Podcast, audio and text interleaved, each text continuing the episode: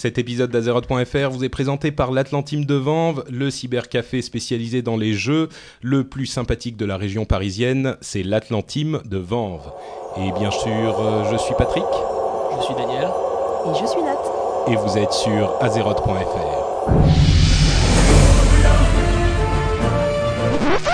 You shall be king.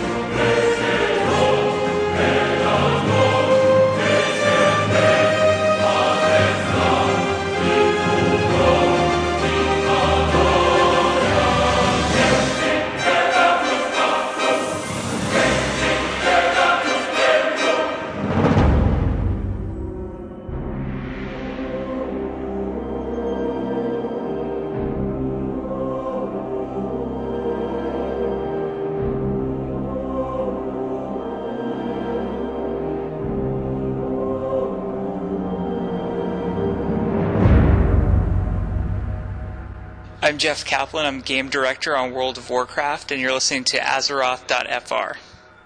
C'est le 27e épisode d'Azeroth.fr. Nous sommes en novembre. Le 2 novembre, c'est le premier dimanche du mois, comme nous faisons désormais euh, à chaque fois. C'est un rapport avec euh, ce qui se passe le premier samedi du mois sur Canal Plus ou? Aucun. Aucun, d'accord. Euh, J'ai pas dit aucun, moi. Euh, donc, c'est le 27e épisode. Nous sommes en novembre. Et euh, c'est le mois de la sortie de Wrath of the Lich King. Oh, j'aime quand tu le Cette- dis. Cette, é- cette, euh, extension que nous attendons depuis si longtemps. Euh, mais avant de passer sur euh, le jeu en lui-même, euh, vous savez bien sûr que je reviens euh, des États-Unis. Ah bon? Oui, Les bras chargés de cadeaux. Les bras chargés chargés de cadeaux, on va en parler euh, un petit peu plus tard parce que évidemment, euh, euh, comme à chaque fois, j'ai ramené des cadeaux pour nos merveilleux auditeurs que nous adorons tellement. Euh, par contre, alors j'annonce tout de suite. Euh, la carte loot euh, avec l'ours spécial Putain, euh, BlizzCon, Nid, Nid euh, je l'ai déjà utilisée. Donc pour une fois, je me suis dit, je vais la garder pour moi. Ah l'enfoiré Ouais, ça y est, j'ai j'ai utilisé et j'ai cet ours S'il y a un auditeur euh, qui est prêt à me donner cette carte, je suis prêt à le vénérer toute ma vie. Bah écoute, on en parlera plus tard, mais il y a peut-être des gens qui pourront euh, les avoir aussi. Je sais pas si je l'ai mis dans le programme. Si, si, c'est plus tard, ouais. Euh, mais c'est marrant parce que, en fait, euh, comme c'était le truc qui était uniquement disponible à la BlizzCon en Californie, il est très rare sur les royaumes européens et à chaque fois que euh, je le sors dans le jeu, il y a euh, quelqu'un, euh, je reçois un ou deux messages de personnes qui me disent Ouais, tu l'as eu où ton ours Qu'est-ce que c'est C'est incroyable, il est super beau. Donc je me sens très très fier et privilégié. Grrr. Et, euh, et c'est marrant parce que quand je dis je l'ai eu à la BlizzCon, il y a la moitié des gens qui savent même pas ce que c'est. C'est incroyable, hein les gens ne savent pas de quoi il Bah, s'agit. les, ça, ça m'étonne pas tant que ça en fait parce que euh, sur je sais pas combien, peut-être 100 000 joueurs en France. euh, Non, il y a plus que ça. Je crois que Ouais, c'est bon, au 200 ou moins, 300 ouais, 000. bon, disons sur les 200 000 joueurs, tu vois, il y en a peut-être, il y en a combien de pourcents qui se renseignent, qui regardent les sites de news, le site de vrai, Blizzard, ouais. et combien sont plus orientés casual ou qui se baladent dans le jeu vrai. pour s'amuser?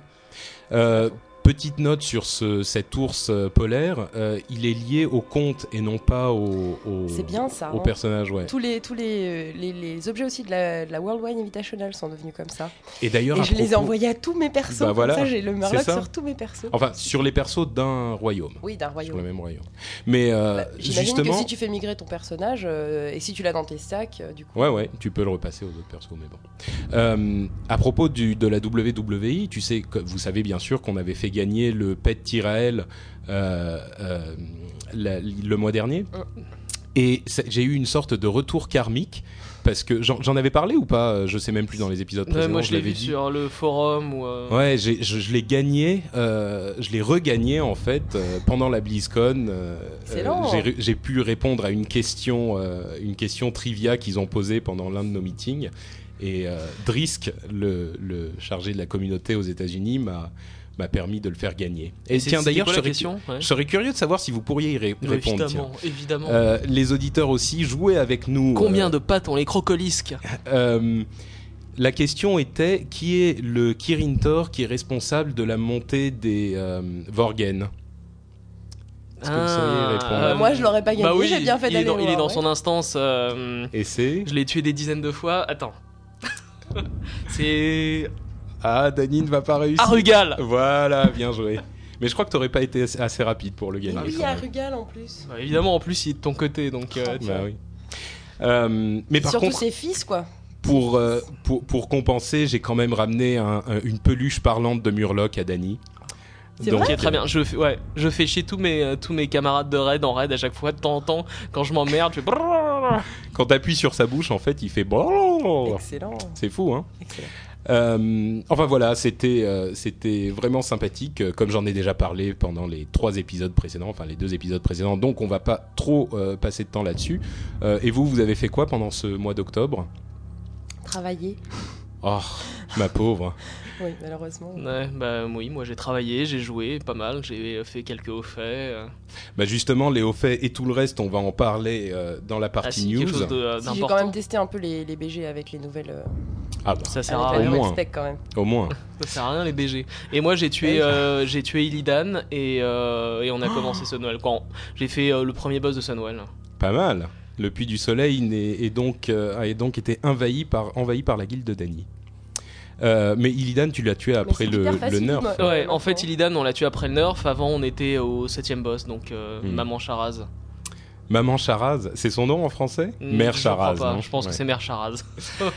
Euh, bah écoute, bravo Dany, Euh, tu as vaincu Illidan, je suis fier de toi. Je savais que tu pouvais le faire s'il était horriblement nerfé. Euh, et donc, euh, avant de passer à la partie, à la partie, euh, enfin au résumé de ce dont on va parler, il y a évidemment les remerciements à toutes les personnes qui nous ont envoyé des pourboires, comme d'habitude. hein, euh, vous savez à quel point on est reconnaissant, donc je vais pas m'étendre là-dessus. Mais tout de même, merci à Frashbou et pas Francheboud, comme je l'avais dit le mois dernier. Désolé, c'était Frashbou et on le remercie grandement. Mais aussi euh, Mathieu, Pascal, Raphaël, Barberousse, Viviane, Franck, Carole, Yann, Antoine Ouais et Yves. Merci à vous, vous êtes absolument extraordinaires. C'est son vrai prénom, Barberousse? Oui, tout à fait. Barberousse Gauthier. Ses parents ont un, ont un, un goût un petit ils peu aimaient, particulier. euh, ils aimaient mais les contes et légendes euh, de Voilà, notre ouais. enfance. Leurs autres enfants s'appellent... euh, euh, je sais même plus. D'accord, Patrick, merci pour ce trait d'humour. Dans la partie info, on va parler des patchs et euh, de l'event de sortie de l'extension. Euh, on va parler de la part, euh, on va parler dans la partie éditoriale des trucs pour les nuls, des réputes, des arènes, euh, de notre mode du mois, d'une interview que j'ai eue avec Jeff Kaplan et de l'histoire de Varian Rin. Si vous ne savez pas qui c'est, honte sur vous. Dans le fourre-tout, on a énormément de choses dont nous ont parlé les auditeurs par mail et dans les forums et des trucs divers. Bon, là encore, comme d'habitude. Et sans autre transition, on se lance dans la partie news.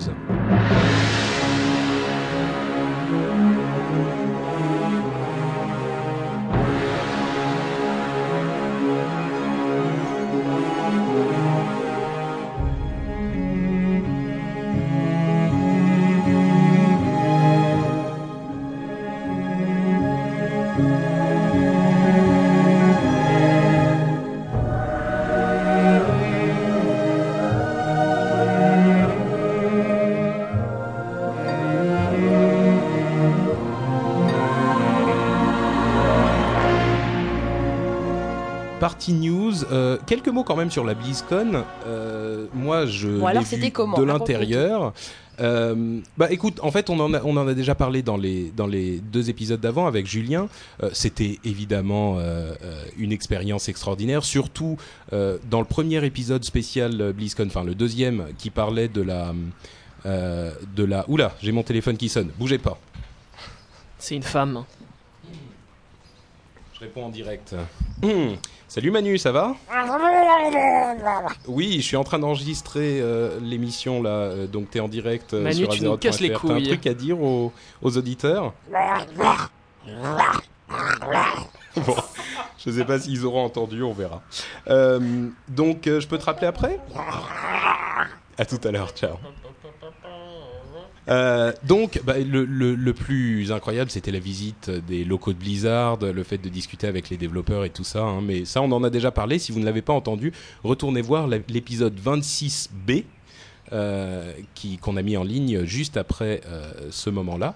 Euh, mais moi, je, je voudrais savoir comment vous l'avez vécu de l'extérieur. Vous avez suivi un petit peu ce qui s'y passait euh, Vous avez été inondé de news ou même pas? Bon, Moi, j'ai trouvé qu'il y avait moins de, de nouveautés que d'habitude. C'était, euh, il n'y avait pas d'annonce hein, particulière.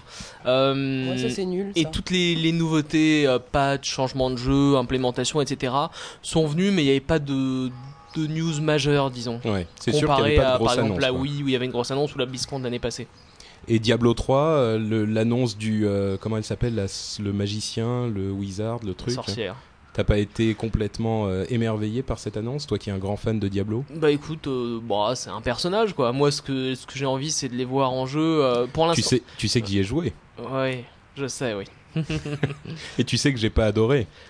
Je sais que t'as très mauvais goût, mais c'est pas grave. Ouais, bon, et à propos de, de, de la BlizzCon, ceci dit, comme euh, on l'a dit à chaque fois pour la WWE et la BlizzCon précédente, le gros intérêt euh, de la BlizzCon, c'est les euh, panels, les discussions avec les développeurs. Et tiens, on va en parler tout de suite. Euh, pour ceux qui ne le savent pas, elle était rediffusée en direct sur une chaîne américaine qui s'appelle Direct TV et qui avait obtenu les droits exclusifs. Et hum, les, les- cette diffusion va être disponible en France également sur euh, Canal+, euh, CanalSat, je crois. Euh, et donc, si vous êtes abonné CanalSat, vous avez la possibilité d'acheter euh, cette, cette rediffusion spéciale euh, pour, je crois, 14 euros. un C'est truc comme 14 ça. ou 15 euros. ouais. 14 Et ou en 15 plus, euros. Surtout, ils offrent euh, en cadeau un code pour avoir la monture euh, de la BlizzCon, justement, l'ours polaire. Voilà, c'est-à-dire que euh, vous pouvez acheter ces diffusions et obtenir cette monture qui va être hyper rare de toute Pas façon de en bol, j'ai pas CanalSat. Je suis deg. Tu pourrais t'abonner à CanalSat spécialement pour Je ça. pense que ce serait une bonne idée d'envisager cette solution. Donc, euh, bah, renseignez-vous si vous voulez voir les, les, les panels et les discussions, c'est vraiment intéressant. Il y, y aura les concerts aussi, les concours? Euh, J'imagine, oui, qu'il y aura les concours, euh, les concours de, de costumes que et ça, tout j'ai ça. eu du mal à. J'ai cherché sur le net. Bon, bah, il faut. Tu, dois toujours attendre un peu euh, que les, les personnes qui, qui ont filmé elles-mêmes le mettent sur YouTube ou les sites dans ce genre-là. Bah là, je sais Mais même pas, pas si ça. super, super qualité du coup. Mais ouais, là, bon, c'est évidemment de super qualité, mais je sais pas si ça, ça sera su- disponible sur le site de Blizzard après, parce que là, comme ils ont vendu les Ceux de droits. la Wii, ouais, mais ceux de la exclusifs. Wii. Oui, mais là, il n'y avait pas de rediffusion Ah sur ouais, une chaîne de télé, tu vois. Donc, euh, ça sera peut-être votre seule chance de le voir, et peut-être pas. Bon, de toute façon, 15 euros, ça fait quand même un petit peu cher juste pour ça. Mais en cadeau, euh, la, Enfin, la juste le code, je crois que tu peux le revendre ensuite sur eBay pour une fortune. hein. Euh, J'ai vu des, pas des faux, codes à ouais. 200, 300 euros. Donc, euh, Ah, c'est effectivement, effectivement. Euh, donc voilà, euh, le, le- ça c'était une petite news intéressante pour ceux qui n'ont pas eu la chance d'aller euh, en Californie le mois dernier. Mais par contre, la grosse nouvelle euh, dans le monde entier euh, ces dernières semaines, c'était évidemment la sortie du patch euh, 3.0.2. Euh, on a parlé de tous les changements qu'apportait ce, patch de préparation à la sortie de l'extension pendant des mois avant la sortie. Donc vous savez en gros tout ce qui se passait, tous les changements de sort, de talent, tous ces trucs-là, on en a parlé longuement.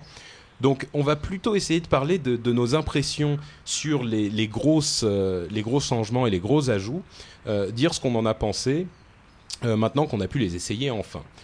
On va commencer avec le nouveau métier, le métier de calligraphie. C'est trop bien. C'est vrai, toi t'as aimé? Est-ce que t'as fait un, euh, un- moi, un j'ai- scribe? Je suis pas, je suis pas euh, scribe. C'est mon ours qui a scribé en fait, qui avait euh, stocké des plantes et qui s'est euh, mis tout de suite dessus et qui m'a fait des glyphes vachement sympas en fait. C'est notamment celle pour euh, transform polymorphe en pingouin, celle qui te rend à Ouais. 60% de vie pendant que tu fais évocation. Et ça, c'était le, C'est mon le sort sort de de soin. soin que tu réclamais. Exactement. Oui. Donc j'ai mis celle-là. Enfin, les glyphes sont pas mal quand même. hein. Un petit mot d'ailleurs, un grand merci à Loconox qui m'a envoyé le glyphe de, de transformation en pingouin au lieu de mouton euh, au tout début, au bout de deux jours, je crois, il l'a eu et il me l'a envoyé euh, très ah, gentiment. moi je l'avais euh, direct Moi, quand je c'est sorti. Je l'ai acheté à l'âge pour 2 PO. Ouais, bah écoute, moi il me l'a envoyé quand il était encore très rare, donc et c'est, il est super mignon le, le pingouin. Oui, il est mignon ce petit pingouin. Et il y aura bientôt euh, l'autre l'autre euh, polymorphe aussi. euh, Oh mais il y en a plein. À, à Dalaran, tu peux avoir euh, Ah ouais? polymorphe chat, polymorphe serpent. ouais, euh, mais y, y il y a une Oh, glyphe, c'est une trop deuxième bien. Moi, je veux polymorphe en chat, ce sera trop fort. Une vraie sorcière. Moi, je préfère, je préfère la tortue. hein. Pour l'instant, le plus mignon, c'est la tortue. Et c'est Ah, le moi, plus j'aimais rare. bien le cochon quand même. Donc, J'aimais vo- bien le concept. moi, je vous avoue que j'ai fait mon mon euh, mon ca- euh, scribe euh, dès le début aussi. Mm. Au début, j'étais un petit peu euh, déçu par la la profession quand même parce que je voyais pas vraiment l'utilité de chaque truc. euh, les glyphes euh, étaient pas tous vraiment intéressants. Et puis maintenant, disons que ma, conclusion en fait, c'est que c'est pas vraiment hyper nécessaire d'avoir un scribe. Tout ce qui peut être intéressant peut être euh, acheté à, à l'hôtel des ventes. Donc, euh, je suis pas certain que ça soit hyper utile d'avoir un scribe aujourd'hui, quoi. Bah, parce que dans la mesure où tu peux vendre ce que tu produis, euh, c'est sûr que euh, Ouais, si bien tu peux sûr. trouver à l'âge, euh, pour l'instant tout le monde le fait, donc forcément tu dois trouver euh, les produits pas si chers que ça. Quoi. C'est ça. C'est- Donc, c'est est-ce que faire un scribe c'est intéressant Moi, moi, ce que je trouve dommage, en fait, c'est pas tant ça, plutôt que le, hum, disons, la faible variété des glyphes disponibles par type de spécialisation.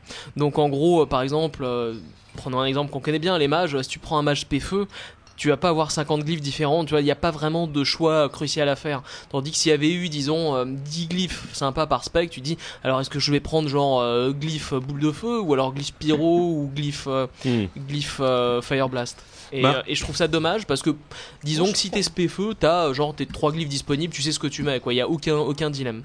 Ça dépend de, du rôle que tu veux dans ton avec ta spécialisation aussi. Il y a des trucs qui sont mieux en PVP, des trucs mieux en PVE. Il y a des Enfin bon, et puis il y a aussi encore euh, quelques niveaux euh, qui vont arriver avec d'autres glyphes différents, donc peut-être que cela. ouais. J'espère qu'à ce moment-là, ce sera parce que par exemple, ce qui est sympa dans les arbres de talent, que ce soit pour un perso ou pour un pet, c'est genre alors est-ce que je sacrifie euh, ce talent-là pour pouvoir descendre jusqu'à celui-là ou est-ce qu'au Hmm. contraire je fais ça? Et il n'y a pas encore ça chez les glyphes. Il y a un petit peu moins, ouais, c'est vrai. Euh, par contre, euh, ce qu'il faut savoir, c'est que les scribes auront la possibilité d'avoir des, des trucs euh, spécialement pour eux, euh, comme par exemple les enchantements de, d'épaulières de, d'épaulières, euh, qui, leur seront exclusifs et qui sont assez puissants. Il y a des choses comme ça, un glyphe en plus qu'ils pourront utiliser. Bon, il y a des trucs comme ça un petit peu plus puissants qui ça, seront ça intéressants s'étoffera pour eux. peut-être aussi avec votre leg. Quoi, Voilà, c'est ça. simplement. Exactement. Euh, autre chose, c'est les salons de coiffure. Euh, Qu'est-ce que vous en avez pensé? Alors, aucun avis parce que moi, ma coiffure, elle me plaît très bien. Euh, Donc- moi, moi, j'ai changé juste pour avoir le haut fait et euh, pff, ouais, disons, ouais, voilà quoi.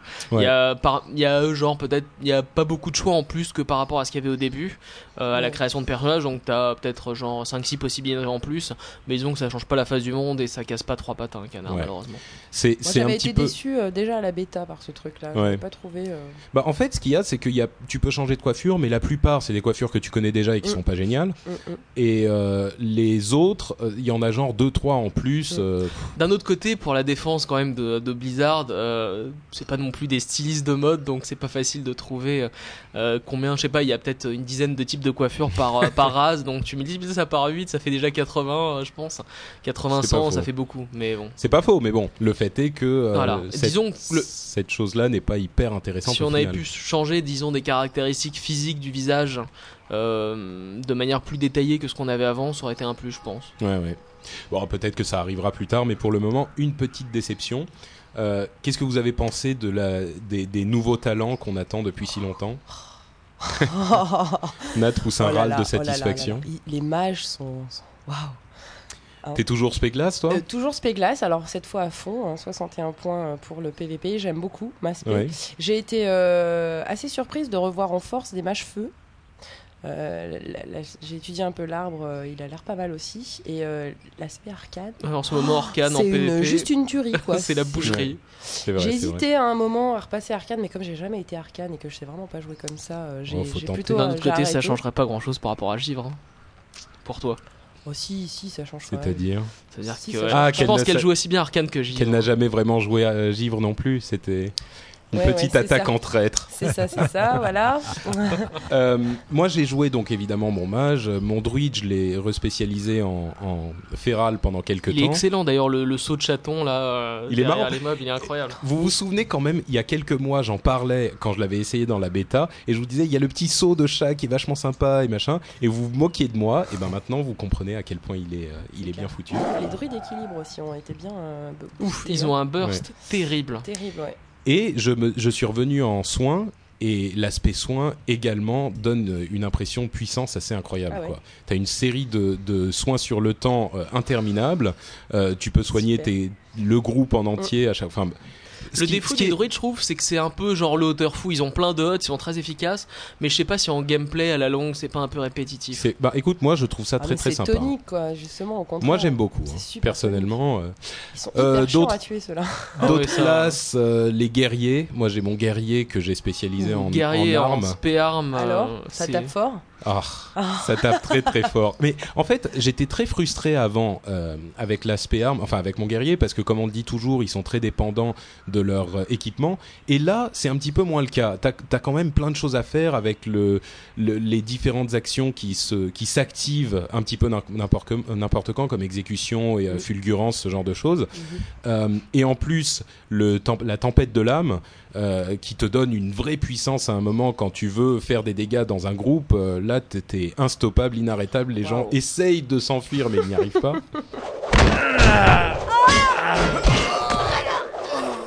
Bon, bah, ça, Euh, le pire, c'est quand même les paladins. hein. Le bulldozer sur pattes. Heureusement qu'ils ont été nerfés, je crois, deux fois cette semaine. ouais. Et il y a d'autres nerfs Et, qui arrivent et ils restent quand même efficaces. Et on va, on va en reparler un petit peu plus tard avec euh, le patch 3.0.3.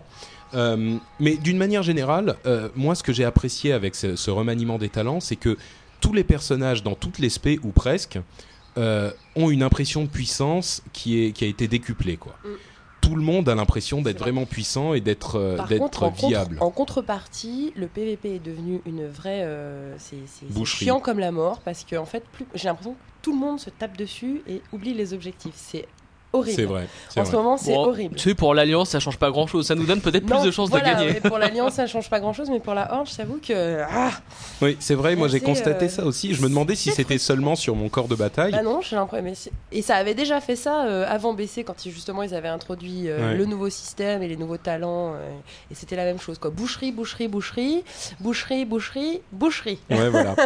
Les gens ne font que ça. euh, tu tu t'es à l'objectif, t'essayes de défendre et. Bon, bah ça se stabilisera un petit peu, euh, un petit peu avec euh, quand on arrivera au niveau 80. Euh, et la dernière chose évidemment qui est arrivée, c'est les, les- le nerf des, des raids qu'on n'attendait pas aussi gros en fait. Là, tous les monstres sont devenus extrêmement faibles bah, par rapport à la il- puissance des, des Il personnages. est énorme. hein. Avant, une bonne soirée au Temple Noir, c'était 4 ou 5 boss down. Euh, maintenant, euh, si t'en fais pas 7-8, euh, c'est- t'as perdu ton temps. Quoi. Et est-ce que tu trouves que c'est une bonne chose ou est-ce que tu es déçu de cette facilité D'un côté, je suis déçu parce que, tu vois, le. C'est toujours plus sympa de te dire ouais j'ai tué le boss quand il était à 100% de ses capacités et tout.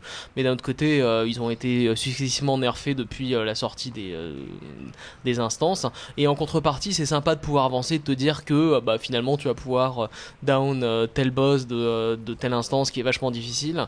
Et je vois plein de petites guildes en fait qui avançaient pas trop trop qui ramaient un peu. Bah là finalement ils s'amusent bien. Ils arrivent à terminer Zulaman en une, en une heure ils font des trucs sympas. Et ça je pense que ça a bien relancé l'intérêt pour les joueurs qui sont euh, les moins les moins hardcore Hmm.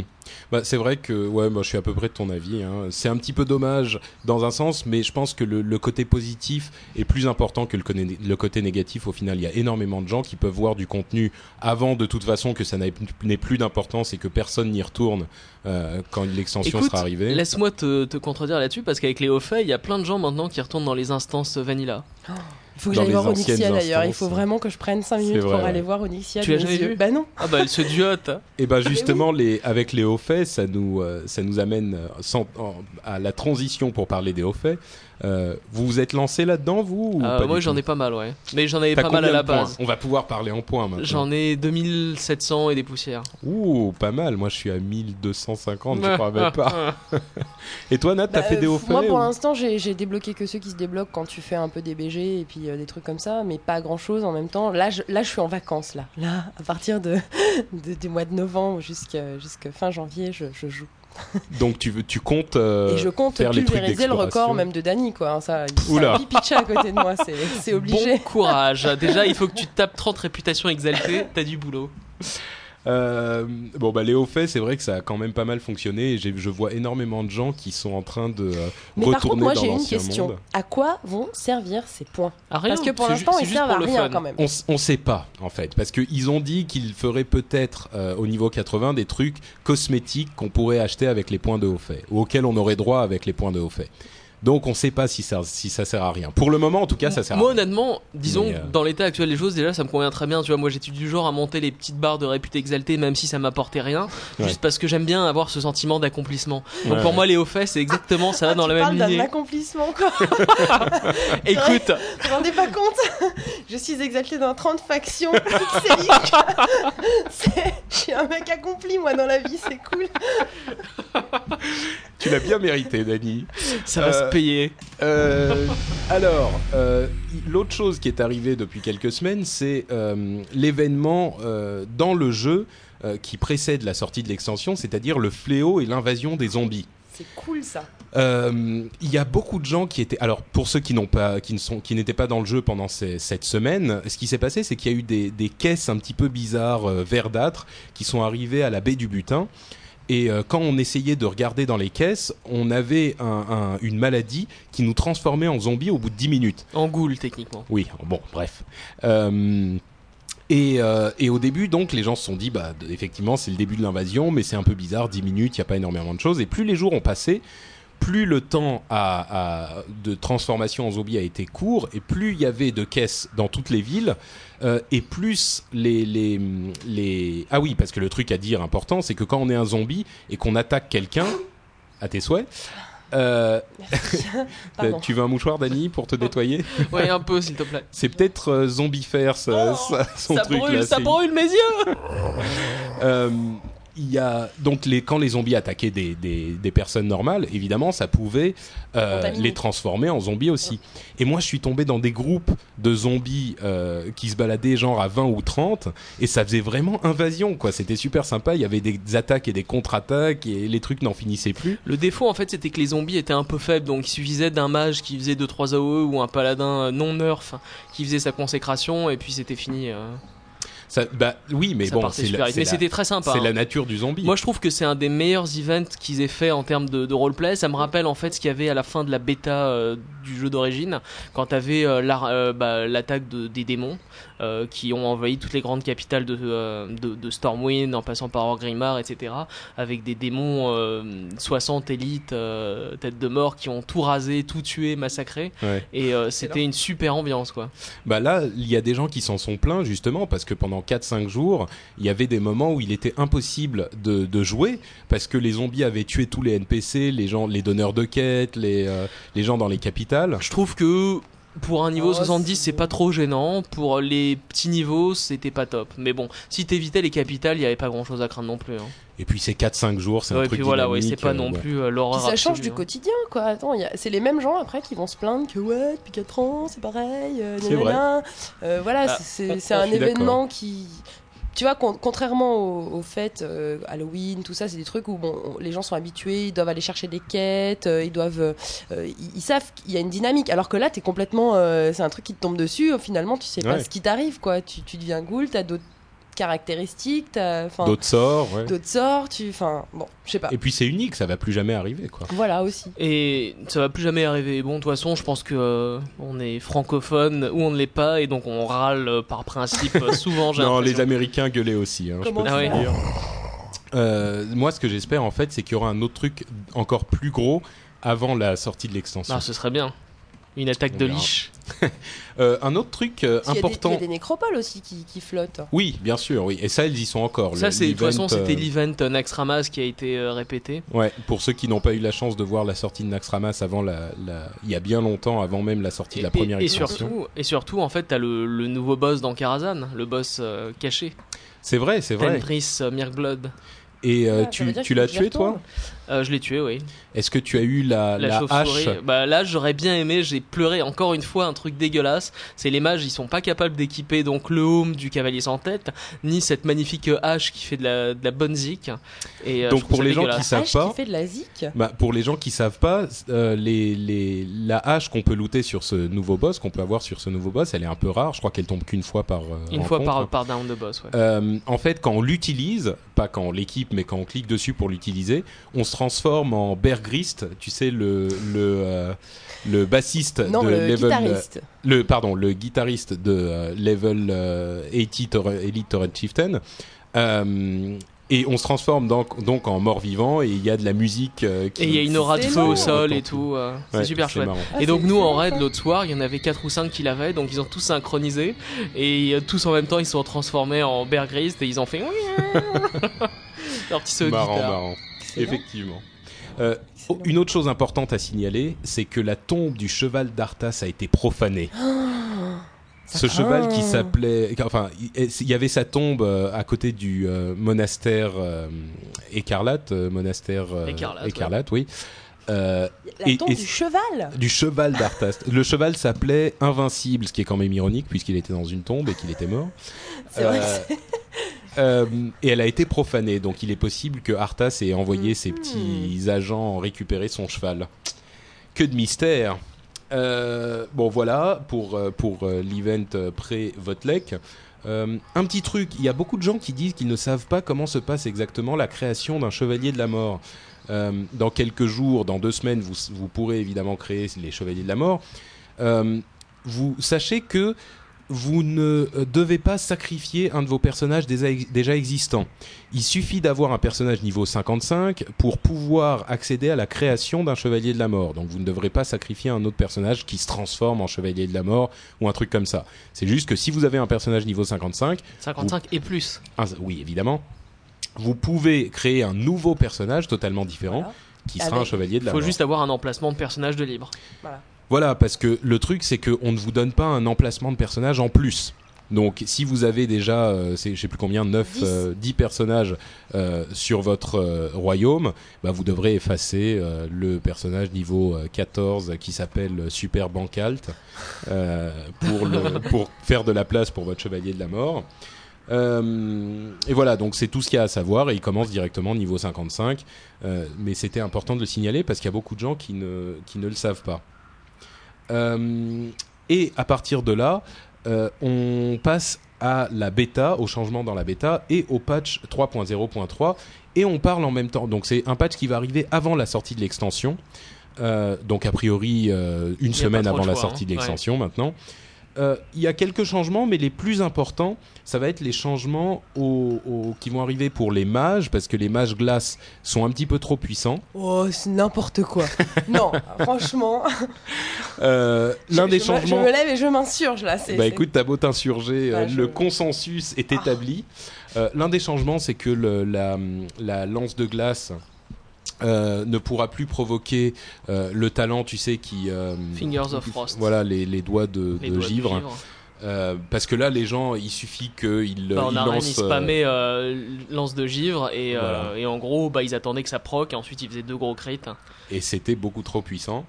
Euh, pareil pour... euh, pour euh, Mais aussi, les- le coût en mana de la plupart des sorts de mage est enfin réduit. Ouais. Euh, ce qui fait que notre survivabilité en arène va être Ah, ça, euh, un petit bien, peu ça. plus grande. Ouais. ouais, un peu plus. Et, on- et là, on parle pas des mages euh, parce que euh, on est mage, mais c'est vraiment l'un des l'une des classes euh, et spécifiquement les mages euh, Spéglas euh, qui étaient euh, considérées comme trop puissantes. Et en revanche, t'as Mais- un, un gros up des guerriers euh, Fury avec tu sais, la- euh, ambidextrie en deux armes à deux mains. Ouais. Et euh, ils vont avoir le, le malus de toucher passe de 15 à 5% de malus. C'est-à-dire que le dernier talent de l'arbre Fury euh, pour les guerriers euh, était celui qui leur permettait euh, la poigne du titan, qui leur permettait d'avoir deux armes à deux mains, donc une arme à deux mains dans chaque main. Euh, mais il y avait un malus quand on avait ce, ce- Un cette, gros, gros euh, malus. ces deux armes équipées qui étaient de 20%, 15. euh, 15% de malus au toucher. Et ben là, le malus au toucher est passé à 5%. Et je Donc, pense qu'on va avoir beaucoup maintenant de ces possible. guerriers. Euh, mais le gros, gros, gros nerf euh, qui fait pleurer tous les paladins de la Terre, mais qui est, je pense, là encore, on a dit parfois que euh, tout le monde était d'accord pour dire que les, les démonistes, par exemple, étaient trop puissants, ou les guerriers, par moment, étaient trop puissants, ou les druides. Mais je crois que jamais on a eu un consensus aussi largement établi sur, la sur les suspuissance d'une classe. Bah, on a carrément un, un bon ami qui est paladin, euh, bien stuff et tout. Même lui, il, il trouvait ça injustifié le fait que les paladins soient aussi puissants C'est euh, ça. en ce moment. C'est-à-dire que euh, le problème est qu'ils ont un, ils font des dégâts tellement puissants et particulièrement en burst, c'est-à-dire beaucoup de dégâts en une courte période de temps, en moins de 10 secondes, 5-6 secondes. Euh, leurs dégâts étaient tellement énormes qu'ils pouvaient tuer n'importe quelle classe euh, en très peu de temps. Euh, et en plus de ça, il ne perdait presque pas de mana et il ne perdait presque pas de vie. Et, Donc- et on voyait surtout un phénomène, un phénomène effrayant en arène. C'était euh, dès le début du combat, le paladin lançait sa bubule et il avait 10 secondes pendant lesquelles il pouvait être euh, ni firé, ni routé, ni chippé, ni ralenti, et pendant lesquelles évidemment il t'en mettait plein la tête. Et 10 secondes lui Et 10 suffisaient secondes, largement très, très pour te tuer. ouais. Donc euh, effectivement, il y a plusieurs euh, changements qui arrivent pour euh, annuler un petit peu cette surpuissance. Le plus gros, je crois, c'est que la bubule va être exclusive avec le courroux vertueux. Ça, c'est un truc qui est arrivé déjà, qui est déjà en place sur les, royaumes live en ce moment, dans le jeu, parce que le, le courroux vertueux qui augmentait les dégâts de 20%. Euh, il, il fait- il mettait donc la bubule. Bah, ce qu'ils faisaient, c'est que ils arrivaient, ils te mettaient, euh, ils t'étourdissaient pendant 5 secondes. Donc déjà, ils pouvaient te taper pendant 5, 5 secondes. Si jamais tu sortais de l'étourdissement, ils mettaient leur bubule et ils continuaient à te taper et toi, tu pouvais rien faire. Donc euh, bref, c'était n'importe quoi. Donc d'une manière générale, leurs dégâts sont un petit peu réduits par différents moyens et le courroux vertueux euh, active le debuff de euh, lo- longanimi- longanimité, pardon, euh, qui est celui que tu déclenches quand tu actives ta bubule. C'est-à-dire que quand tu actives ta bubule pendant, je crois, 3 minutes, tu peux plus réactiver l'une de ses capacités. Donc là, euh, tu devras choisir en gros entre le courroux vertueux et euh, la bubule. Tu pourras plus faire les deux en même temps. Euh, la tempête, comment elle s'appelle ce, ce sort monstrueux qui fait des dégâts en. en- Consécration. Non, le dernier talent de l'arbre rétribution. C'est Avenging Wrath. non? Voilà, la tempête euh, vengeresse, ou je sais plus comment elle s'appelle en français, euh, qui fait des dégâts à quatre personnes autour d'eux et qui leur rendent la vie. Euh, et un petit peu nerfé aussi. Euh, le jugement des sages euh, qui rendait 33% de mana est descendu à 15% de mana. Enfin bref, c'est un gros gros nerf des Mais, paladins. Moi, ce que je comprends pas trop, en fait, c'était il y a eu une longue période de bêta test et personne s'est rendu compte que c'était si monstrueux que ça, le paladin en bêta? Alors, il y a beaucoup de gens qui se sont posé la question et qui ont posé la question à Blizzard parce que jusqu'à la BlizzCon, en fait, il y a beaucoup de joueurs qui disaient mais vous vous rendez pas compte, les paladins sont super puissants, ils sont trop puissants. Et Blizzard a maintenu euh, dur comme fer que euh, les paladins étaient parfaitement équilibrés et qu'ils étaient contents de la situation des paladins aujourd'hui et qu'ils voulaient le laisser comme ça. Donc c'est un retournement à 180 degrés de Blizzard, alors que ce problème a été spécifié très clairement euh, pendant la bêta justement. Et, bon, Ghostcrawler, qui est le euh, développeur qui passe sur les forums en ce moment euh, et qui, donne toutes les infos sur tous les, changements de toutes les classes et qui est adoré par la communauté euh, aujourd'hui parce que c'est notre principale source d'information, il était à la BlizzCon et il avait dit effectivement non non ils sont ils sont très bien. Donc ils ont changé d'avis euh, en cours de route et bon Je me demande ce sont pourquoi. des choses qui arrivent. Parce qu'il y avait même des, des- tu sais, dans les champs de bataille, dans les battlegrounds, tu te retrouvais avec des équipes où il y avait un tiers de paladins, quoi. Bah oui. Tout ça- le monde s'était mis à jouer son paladin. Ah, Enfin putain. bref. Bref, voilà, déso- désolé amis paladins. A priori, vous serez toujours très puissants, hein, enfin aussi puissants que les autres. Ah, c'est mais mérité parce que pendant longtemps, quand même, ils en ont bavé. hein. tout à fait, c'est vrai que les paladins rétri étaient, euh, et plutôt, étaient euh, vraiment les moutons noirs du, du- du- de toutes les classes. Là, vous serez comme les autres et plus horriblement puissants, ce qui est déjà euh, pas plus mal. Euh, les autres choses que vous avez sans doute euh, déjà vues en fait, je sais pas pourquoi j'ai mis ça dans la bêta, en fait c'est déjà en- en- en- dans le jeu. Euh, pour, aller, pour aller en, en Orphandre, euh, il y a le port de Stormwind qui a été ouvert, euh, qui vous permet de- de- en bateau, euh, enfin qui vous permettra, euh, quand l'extension sera sortie, d'aller en bateau à Norfandre, mais qui vous permet aussi d'aller à Oberdine. Euh, je sais pas si tout le monde sait ça, mais depuis, depuis euh, Stormwind, on peut aller à Ça, c'est pratique. Parce que franchement, pendant deux ans, tout, ouais, pendant pardon, quatre ans, tout le monde s'est tapé le voyage jusqu'à Ménéthil et ensuite le, euh, le bateau jusqu'à Oberdine et c'est vraiment une tannée. hein. C'est vrai. Donc, euh, il y a un bateau qui vous emmène à Oberdine. Euh, si vous ne le saviez pas, bah maintenant vous le savez. Et euh, pour les, la Horde, euh, Nat, tu sais comment on fait pour aller à Norfandre Euh, en fait, il y aura des, il y a des tourelles qui ont dû être construites euh, près d'Orgrimmar et près de Fossoyeuse. Euh, donc des tourelles supplémentaires et on y va en zeppelin. Nous, hein, nous, on aime bien le zeppelin. Vous êtes vachement plus moderne. hein. Technologie Goblin Inc. Vous faites, con- vous faites euh, confiance aux gobelins. Moi, je, vous, je serais vous, je me méfierais quand même Bah, un petit pour peu. l'instant, y a- ça va, il n'y a pas à s'en plaindre. D'accord. Euh, et donc justement, euh, là on revient dans la bêta ou plutôt dans l'extension en elle-même. Euh, quand vous pourrez enfin aller en Orfandre, pour ceux qui n'ont pas du tout suivi la manière dont ça va se passer, on va vous parler un petit peu succinctement des deux zones entre lesquelles vous aurez le choix. Donc, il y a deux zones de départ en Orfandre. La première qui s'appelle la toundra boréenne, et la deuxième, enfin, les deux sont équivalentes, hein, même niveau, euh, même euh, type de- de- d'expérience de, jeu. Donc, la toundra boréenne et le, fjord hurlant. Et nous, comme on a eu la chance de jouer à la bêta, on a pu voir un tout petit peu hein, comment, ça se, comment passait. Euh, on va vous expliquer un petit peu comment sont ces deux zones et comme ça vous pourrez peut-être faire votre choix un petit peu plus facilement. La toundra boréenne, est-ce que qu'est-ce que vous en pensez vous euh? Dany, je sais que t'as pas trop été en Orfandre. c'était hein, lequel, euh, je vais pas lequel déjà? C'est celui Tu où il y sais, a- la- où il y a le, le camp d'orques ou celui où il y a le camp de... Non, on non, il y a pas les- savoir. il y a Pas de les spoiler. deux, il y a les deux, euh, bah, il y a camp orc et camp Bah d'alliance non, euh, dans parce les que deux. ouais non mais ok mais euh, parce que moi j'ai vu du côté horde euh, la bêta et en fait euh, il y a un- une, euh, une zone où tu arrives et tu es en territoire éprouvé mais tu as une autre zone où tu arrives et en- c'est les orques qui tiennent euh, la ville C'est donc ça. euh, je saurais pas Alors, dire laquelle est. C'est le- la toundra boréenne, c'est l'endroit où il y a les orques, le, Voilà. le, le fort de, euh, de Warsong, de champ de De- guerre. voilà c'est ça les champs de guerre Et, Voilà. euh, De Garrosh, c'est là où tu vois Garrosh Hellscream. Exactement. Ouais. Euh, moi j'ai fait les deux les deux étaient pas mal hein. mais alors, c'est comment le, la toundra boréenne, tes impressions? Donc le truc des orques Voilà. Euh, pas mal. C'était bien dans la bêta parce que c'était une ville attaquée tout le temps. Donc euh, que tu commences direct par, euh, par direct et dans le combat en fait. Et Attaqué par les forces ouais, de. par les forces, par d'Arthas, ouais. Ouais, enfin même le- l'environnement aussi t'attaque un peu. hein, je- Ouais. je- Donc, donc pas mal. Et puis bon après j'ai pas fait vraiment toute la zone. Moi j'ai pas beaucoup, Bah. j'ai pas beaucoup joué sur le jeu en bêta. T'as pas beaucoup joué au niveau 70 Non, ouais. Bah moi j'ai joué un petit peu. sur les deux pour voir mais pas plus. L'exploration que, que j'ai fait de la zone m'a donné une impression. C'est- un petit peu plus bizarre que euh, que- qu'un qu'un contexte héroïque fantasy normal. C'est-à-dire que euh, il y a plein de petites zones différentes qui ont toutes un petit peu leur spécialité, euh, et qui, leur et qui change spécificité. complètement de décor aussi. Ça, j'ai bien aimé quand même. Parce que d'un endroit ou un autre, tu retrouves pas les mêmes choses. Pourtant, tu dans la même côté, zone. euh, tu vas en Outre-Terre, euh, les zones elles changent carrément du tout au tout. hein. Oui, mais, Oui, mais là, là, on, parle, de la, même zone. zone. Ah. Je veux pas en savoir plus. Et, euh, et donc vous rencontrez euh, les, les, les Roars, les Tonka, des Mm. Nagas. Mm. Euh, les Roars, c'est sortes de, euh, de, De morse. de morses un petit peu bizarres. Les Tonka, c'est ces sortes de taurennes un petit peu bizarres. Euh, disons que euh, pour vous pour vous dépeindre un tableau un petit peu rapide, euh, c'est plein de mini-zones min- mises à côté les unes des autres et à chaque fois qu'on change de mini-zone, les couleurs changent, les, NPC changent, le contexte change complètement.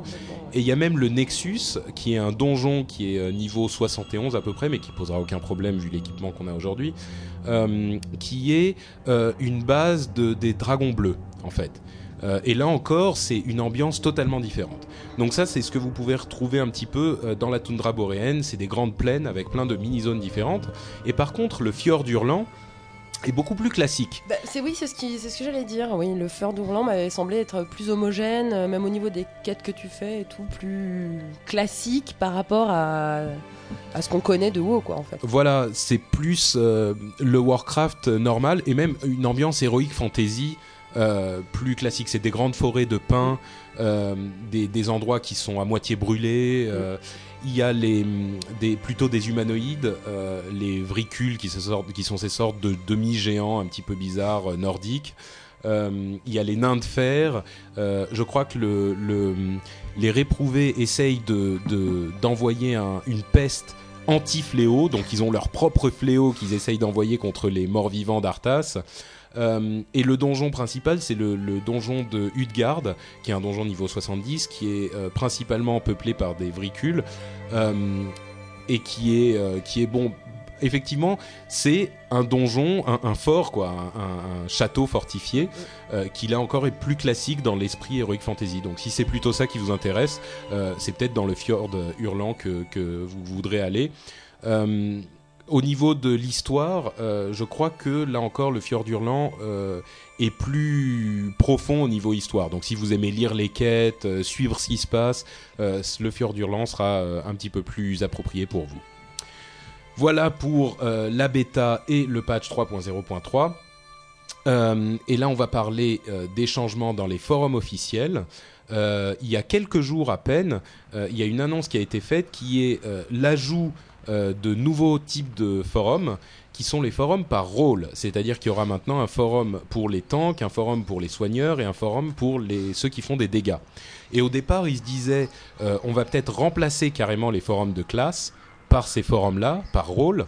Et euh, les gens ont été tellement furieux qu'ils ont dit que finalement, ils allaient garder et les forums de classe et les forums de rôle.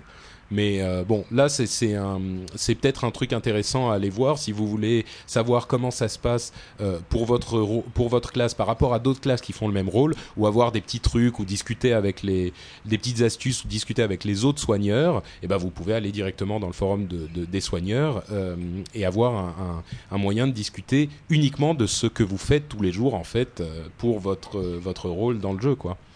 Moi, j'y suis pas encore allé, mais bon. Euh, J'imagine que ça sera un petit peu moins. euh, Faire gaffe parce que quand même trop de forums tue le forum, hein, je trouve. c'est pas faux. Mais là, justement, ça, ça, ça offre une petite niche, quoi. Ça va être des gens qui sont vraiment intéressés par ce truc-là. Il y aura peut-être un petit peu moins de, de bruit et de Au contraire, moi je pense que- qu'il y en aura beaucoup plus. Ces gens ah, sur le forum il, ah ouin ouin, euh, les prêtres ils mieux que les paladins, qui est mieux que les druides. Ah quelle horreur, vous avez pas ci, vous avez pas ça, et nerf les Ah, palas. peut-être, et- peut-être. Je sais pas, on verra. je- Peut-être que. Comme le disait à juste titre Dany tout à l'heure, on est francophone, on aime râler. donc, euh, Oh, euh, et comme je le disais, euh, je crois que tout le monde se plaint à ce niveau-là. hein. Euh, autre chose, la soirée, euh, le- l'event de la sortie de l'extension sur les champs, sur les Champs-Élysées à Paris. Alors, comme vous le savez, euh, on y sera, euh, nous trois. Dany risque de rentrer chez lui un petit peu tôt pour être, euh, pour être devant son ordinateur au moment de, de l'activation de, de l'extension. T'es quand même euh, gravos, hein. Mais, euh, Oh, genre, genre, vous feriez pas ça. bah non, nous, Bah on va non, y non, on va pas le Euh, faire. bah, nous.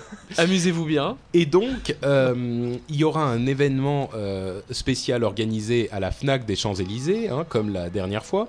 Et on y sera et on vous propose de nous rejoindre euh, sur les champs. Et ce qu'on va faire en fait, c'est qu'on va faire une petite, euh, un- une petite IRL, une mini IRL euh, à 9h du soir euh, sur les champs. En fait, à côté de la Fnac, il y a la, Fnac et l'entrée de la Fnac est dans une galerie et il y a des escalators qui descendent pour entrer dans la Fnac. Donc on va se retrouver derrière ces escalators. Euh, avec nos merveilleux auditeurs. Donc si vous comptez venir euh, euh, assister à la sortie de l'extension à ce moment-là, venez nous retrouver à 9h euh, derrière les escalators d'entrée de la FNAC. Et petite, petit cadeau spécial.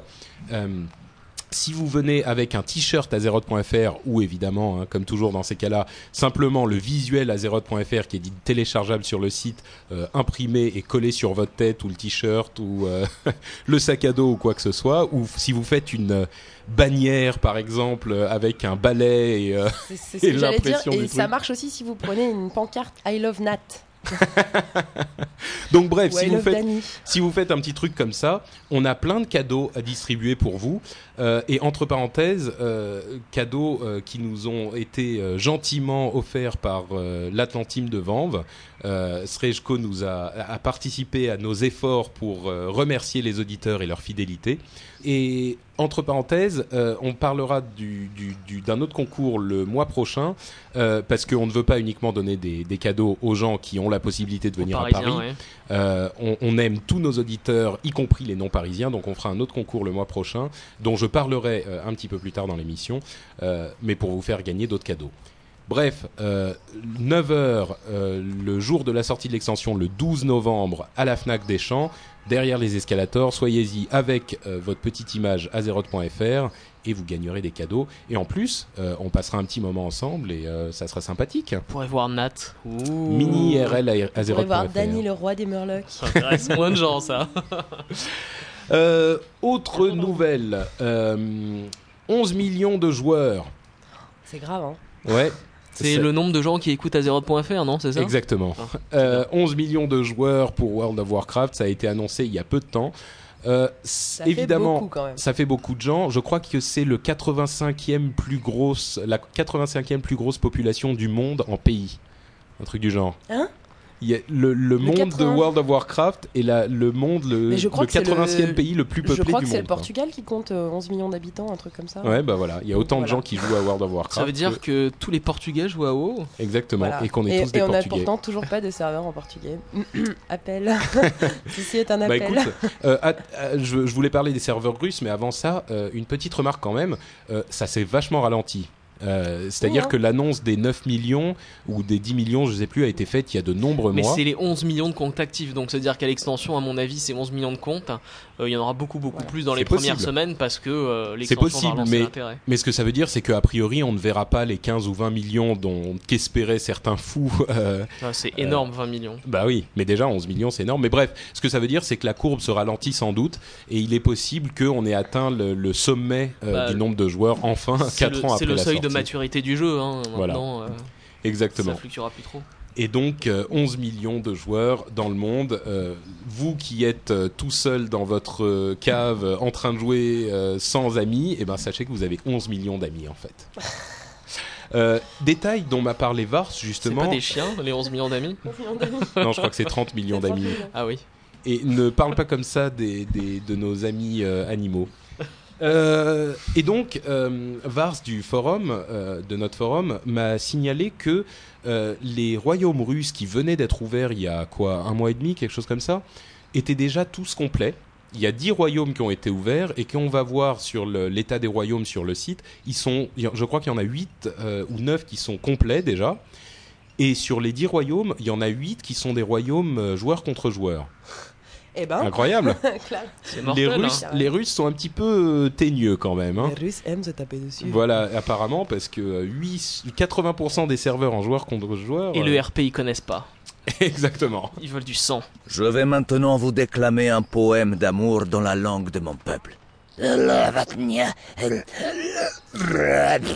Euh, dernière info pour notre partie info. Euh, la sortie de l'incroyable jeu Molten Core euh, Old School. Non, sérieux Ouais, t'as pas entendu parler de ça? Bah, C'était pas la blague de, de, de 1er Bah, avril de cette Quelqu'un en année a fait un jeu. Alors, pour, pour rappeler Sérieux? aux gens qui... Attendez, attendez. Pour rappeler aux gens qui n'avaient pas suivi l'histoire, le 1er avril de l'année dernière, en fait, euh, Blizzard avait euh, fait une blague en, en montrant des, des captures d'écran du prochain jeu qui allait sortir, qui était Molten Core euh, version Atari euh, de- d'il y a 20 ans, donc avec des gros pixels, trois couleurs, et ils avaient fait des... Des, des genre les, les avantages du jeu qui étaient genre on peut se déplacer dans huit directions différentes et il y a du son Mono Euh, sur 4 voix. exactement et, euh, et donc il y a quelqu'un qui s'est mis à faire le jeu vraiment quoi. Donc si vous avez envie de jouer à Molten Core en version Atari euh, VSC 2600 VCS. VCS pardon 2600, Il y a, y a du loot qui pique à la net. clé en plus.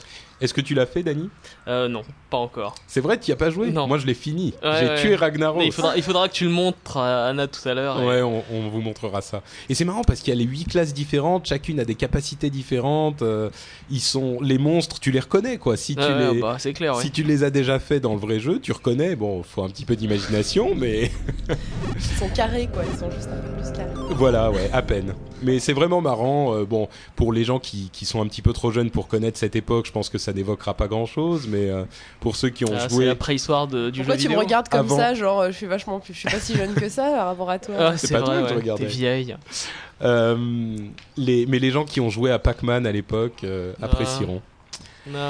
Voilà pour notre partie news. Et avant de passer à nos euh, parties suivantes, je voudrais vous dire deux trois mots sur l'Atlantime euh, de Vanves. Comme toujours depuis des mois, euh, l'Atlantime est euh, notre sponsor, le sponsor de notre émission. Pour ceux qui ne connaissent pas encore, Atlantime c'est un cybercafé qui est pas comme les autres, qui est un petit peu différent parce qu'il est spécialisé dans les jeux. C'est-à-dire qu'il vous propose, euh, en payant euh, votre durée de connexion, euh, de jouer à énormément de jeux différents sans avoir ni à les acheter ni à vous abonner dans le cas de jeux à abonnement comme les MMO. Ils sont tous déjà installés sur les ordinateurs où vous allez vous connecter. Et vous pouvez euh, payer pour une, deux, trois heures et essayer tout plein de jeux différents, ou même y aller avec des amis à vous et euh, vous connecter tous à vos, euh, à vos comptes de Warcraft et jouer ensemble dans une atmosphère agréable et détendue quand vous êtes dans la même pièce, quoi, ce qui est quand même sympathique. Mais euh, il faut préciser également que c'est un cybercafé comme les autres aussi. C'est-à-dire que moi, à chaque fois que j'y vais, euh, il y a des gens qui vont dans le cybercafé simplement pour se connecter sur Internet, pour euh, vérifier leurs emails, ce genre de choses. Et c'est marrant parce que une, un- un- une émission dont je vais parler un petit peu plus tard, qui s'appelle Citadel.cc, qui est un nouveau podcast, dans cette émission, il disait... euh, il disait que leur ordinateur avait grillé et que donc ils n'avaient plus de moyens ni de jouer à Warcraft ni de mettre à jour leur site. Et ben moi ce que je leur dis c'est Atlantime de Vanves. La solution est pourtant tellement facile. Non mais ceci dit c'est vrai, on n'y pense pas forcément, mais quand notre ordinateur marche plus, et ben il y a toujours l'Atlantime de Vanves C'est et Strejko c'est vrai que d'ailleurs sur notre forum de guilde on se plaint souvent des gens qui ont des problèmes d'ordinateur et qui sont pas là pendant X temps sans prévenir et, euh, et, et tout le monde et à chaque fois il y a quelqu'un pour dire pourquoi ils se connectent pas d'un cybercafé pour prévenir Exactement. mais euh, sinon moi ce que je voulais dire en plus de, de ça là c'est qu'il y a quand même deux grosses nouveautés sur PC à essayer en ce moment Ouais. et euh, dont bah, Far Cry 2 et Fallout 3 qui sont quand même deux jeux très très attendus et je pense que Tu sais que je, je pensais à les acheter justement pour les essayer. bah, va à mais l'Atlantime du de coup- Vanves. D'ailleurs, si tu vas, je viendrai bien parce que moi j'aimerais bien les essayer aussi. Ah, pas bête. Et je suis ouais. un gros fan de Fallout. On fera peut-être ça, ouais, parce que payer 50 euros pour le jeu, c'est peut-être. Je suis pas sûr de vouloir surtout, y jouer, voilà, surtout que le problème c'est qu'il y a WoW à côté et que euh, Ouais, c'est difficile d'avoir le temps de tout faire. Effectivement, bah écoutez, euh, voilà, euh, une, une vraie, euh, un vrai avantage de l'Atlantime de Vanves. Donc allez y voir Strejko et dites-lui bonjour de notre part et passez un bon moment là-bas au, à l'Atlantime de Vanves. Merci encore euh, de nous sponsoriser, on vous adore. Et on passe à notre partie rédactionnelle.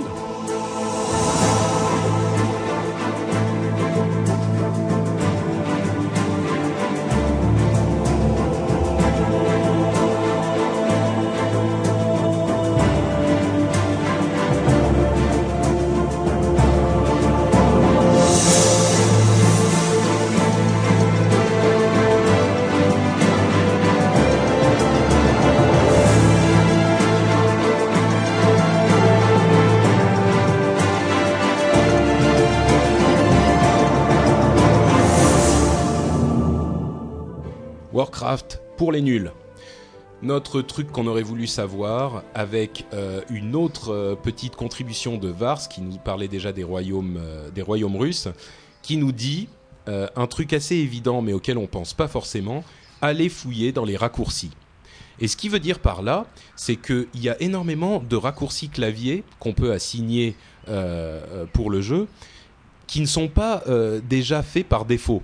Euh, et quand on va regarder dans les raccourcis du jeu, on découvre systématiquement des nouveaux trucs auxquels on pensait pas forcément euh, et qui peuvent être parfois extrêmement utiles. Mais euh, tu sais que pas même aujourd'hui, et ça c'est valable pour les options de jeu en fait, tu sais, il y a une option, une case à cocher où euh, quand c'est une cible ennemie que tu as en cible, si tu balances un buff ou un soin, ça cible automatiquement. Et ben il y a quelqu'un de ma, de ma guilde aujourd'hui, il fait Ah tiens, c'est marrant, j'ai trouvé cette option là et tout, alors qu'elle existe depuis peut-être un an et demi. Et le mec pourtant il a, il a raidé, il a beaucoup beaucoup joué et il connaissait pas ça. Et effectivement, je pense que c'est, mine de rien, c'est une source de. Euh, comment dire de D'efficacité, en fait. d'efficacité, euh, d'utilité et de d'agrément de jeu que de regarder dans ces options là parce qu'il y a quelques trucs qui te facilitent la vie mais énormément. Bah ouais, c'est la deuxième partie du, du, du truc, c'est que euh, les, les, non seulement les raccourcis, les raccourcis clavier, mais en plus les options en général, on peut y trouver énormément de choses. Donc évidemment, euh, c'est pas quand vous êtes niveau 10 ou 20 que vous allez, euh, aller, que vous allez vous intéresser à ça, mais quand vous commencez à maîtriser un petit peu le jeu, y à a des connaître trucs votre tout bêtes classe. à savoir comme euh, ramassage de de, ça, de, De loot automatique, loot ouais. automatique, euh, des Ouais, trucs comme ça. ouais. euh, débloquer le truc de quête là pour que le, le texte ne défile pas mais qu'il apparaisse directement. Il y, a, il y a beaucoup de choses, même quand on commence, qui C'est vrai, Qui te c'est vrai, facilite ouais, la je suis vie, ouais. d'accord. parce que le texte qui s'affiche ligne par ligne c'est un peu lent des fois. Exactement.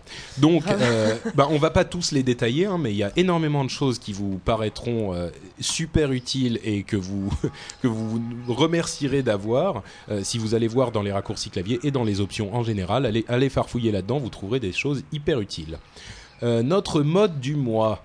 Euh, c'est un mode qui s'appelle euh, Talented euh, et qui va être extrêmement utile en ce moment et aussi à la sortie de l'extension quand on va refaire nos arbres de talent. Est-ce que vous le connaissez ce mode, vous deux? Non. Pas du tout Genre, tu me demandes à moi, quoi. Bah écoute, euh, c'est c'est un mode que vous pourriez euh, être intéressé euh, euh, d'avoir parce que en fait, il vous permet. Vous connaissez le calculateur de talent qui est sur tous les sites, que ce soit Judge Hype ou le site officiel ou Wowhead par exemple, que moi j'aime beaucoup. Et ben en fait, ça vous donne ça dans le jeu. C'est-à-dire que dans le jeu, vous avez vos trois arbres de talent qui apparaissent complètement euh, directement sur votre écran. Ça vous permet d'établir euh, votre spécialisation entière euh, sans dépenser vos points. Ça vous fait le modèle. Et ensuite, euh, ça vous permet d'assigner automatiquement les points à votre spécialisation telle que euh, Pas mal. vous l'avez Ah, ça, établie. c'est pas mal, ouais, en effet. Et c'est vachement pratique parce qu'il y a des gens qui changent de, de spécialisation euh, Bah oui. plusieurs fois, donc il faut refaire tous les arbres à chaque fois, c'est infernal. Mais également, euh, si vous voulez être sûr de ne pas vous tromper euh, dans l'assignation des points, Mm. vous établissez votre spécialisation avant. Et une fois que vous êtes bien sûr qu'elle est comme vous la voulez, et ben vous vous faites appliquer cette spécialisation et ça vous redistribue les Écoute, points. c'est vraiment bien parce que moi, souvent, comme je l'ai fait euh, super vite, mes arbres de talent, parce que je sais exactement ce que je veux, souvent je clique une fois trop ou pas assez sur un truc et après, hop, bah t'es coincé avec un point de Bah talent oui, mal foutu. clair, Exactement. Donc va voir Talented, c'est un, euh, c'est un mode extrêmement utile aussi. Euh, partie euh, Warcraft pour devenir pro, euh, pour les semi-pros qu'on a inauguré le mois dernier. Euh, on va parler un petit peu des réputations. Et euh, quand j'ai parlé de cette, euh, de cette rubrique, Dany, tu m'as dit que tout allait changer en fait.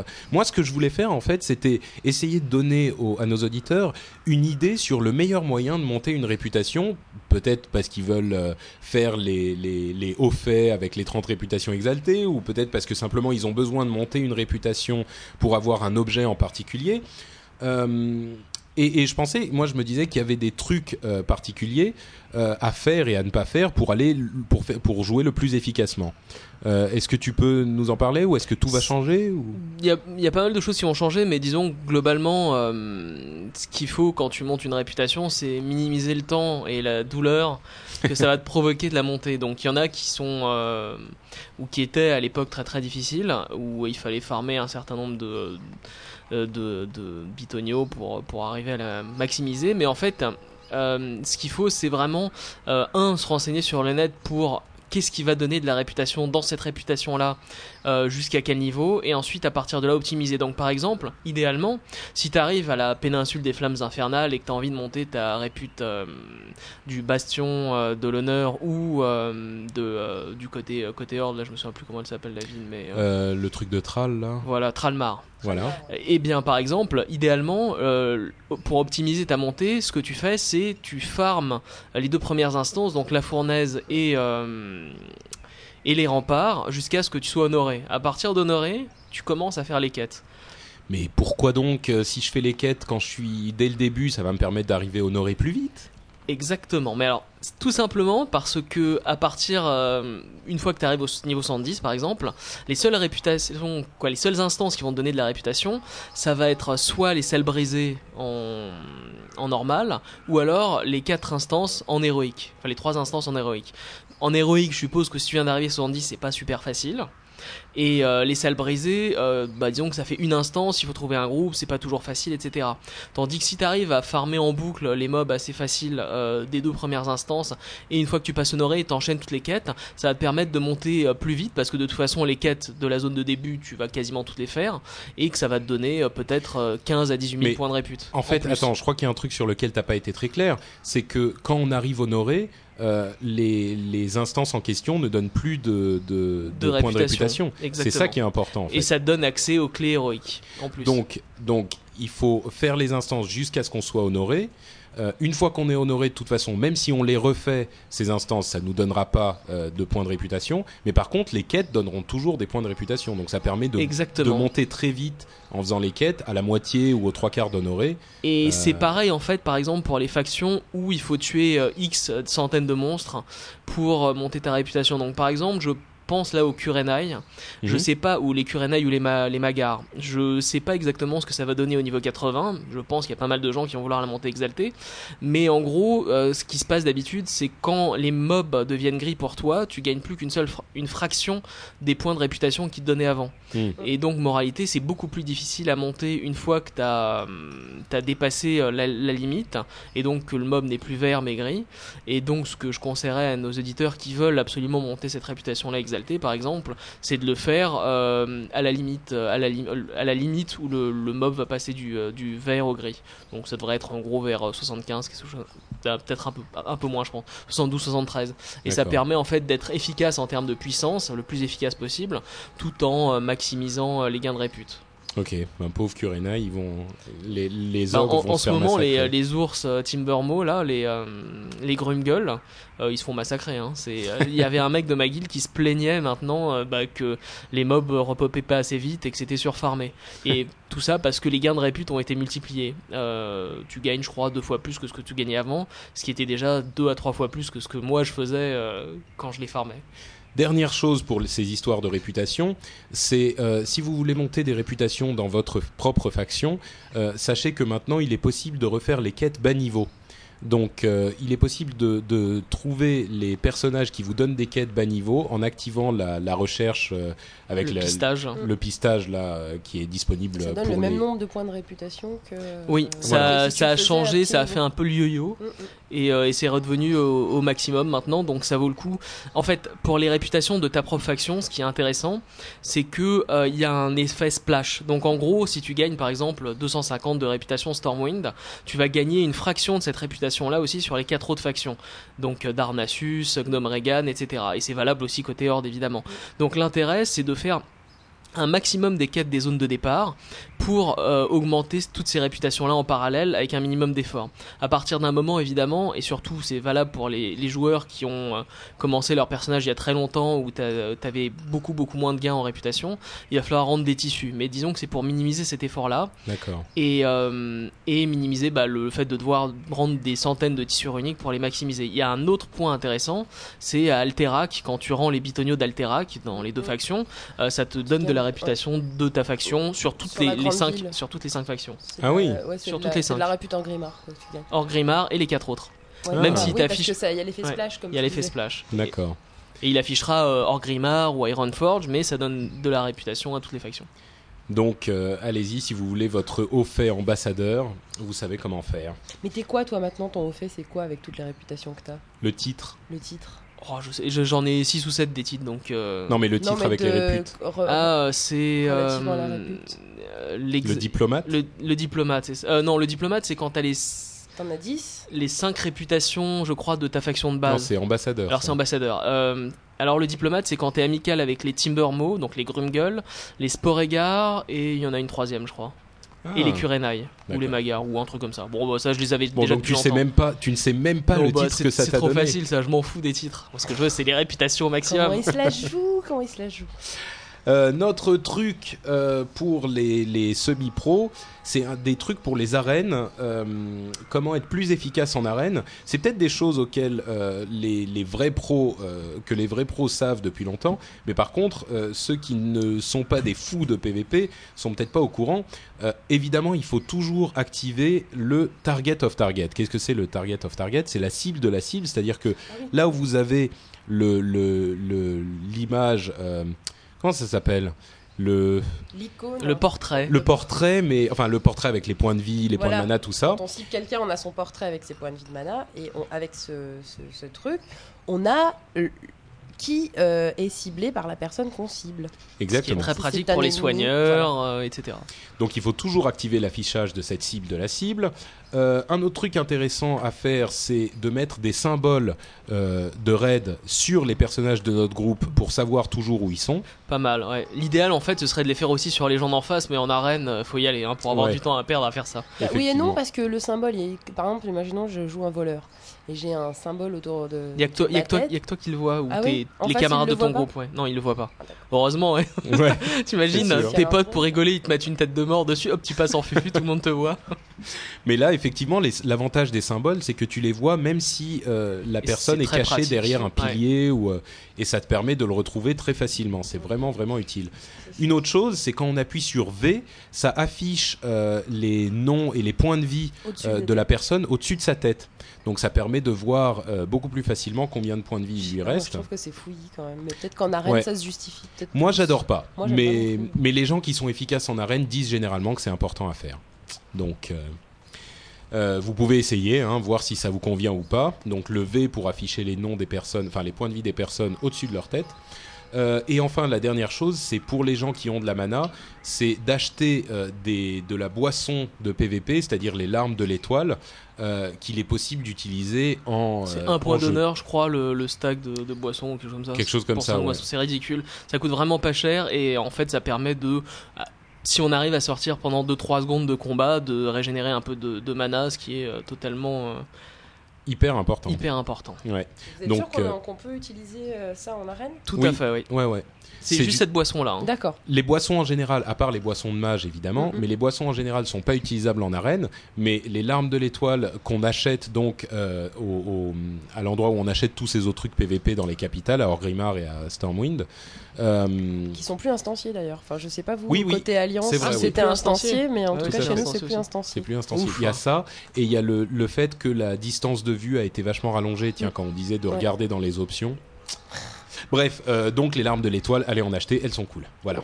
Ouais, c'est trop cool. Euh, dernière petite chose que je voulais placer ici, c'est que euh, j'ai eu la chance de parler à Jeff Kaplan euh, pendant la BlizzCon. J'ai fait une petite interview et je voulais vous en parler. Ce que je vais faire, c'est que l'épisode va être assez long parce que c'est une interview qui fait un peu plus de 15 minutes et je vais la placer à la fin de l'épisode et elle est en anglais. Mais donc si ça vous intéresse, vous pourrez l'écouter. Mais par contre, je vais vous en donner les grandes lignes ici pour vous en faire profiter un petit peu. Euh, donc je vais me lancer dans un, dans un monologue interminable. Euh, On a l'habitude. voilà. Et juste après, il y a l'histoire, donc euh, ça va être encore plus interminable. Je crois qu'on va aller se prendre un McDo et on va- On revient. hein.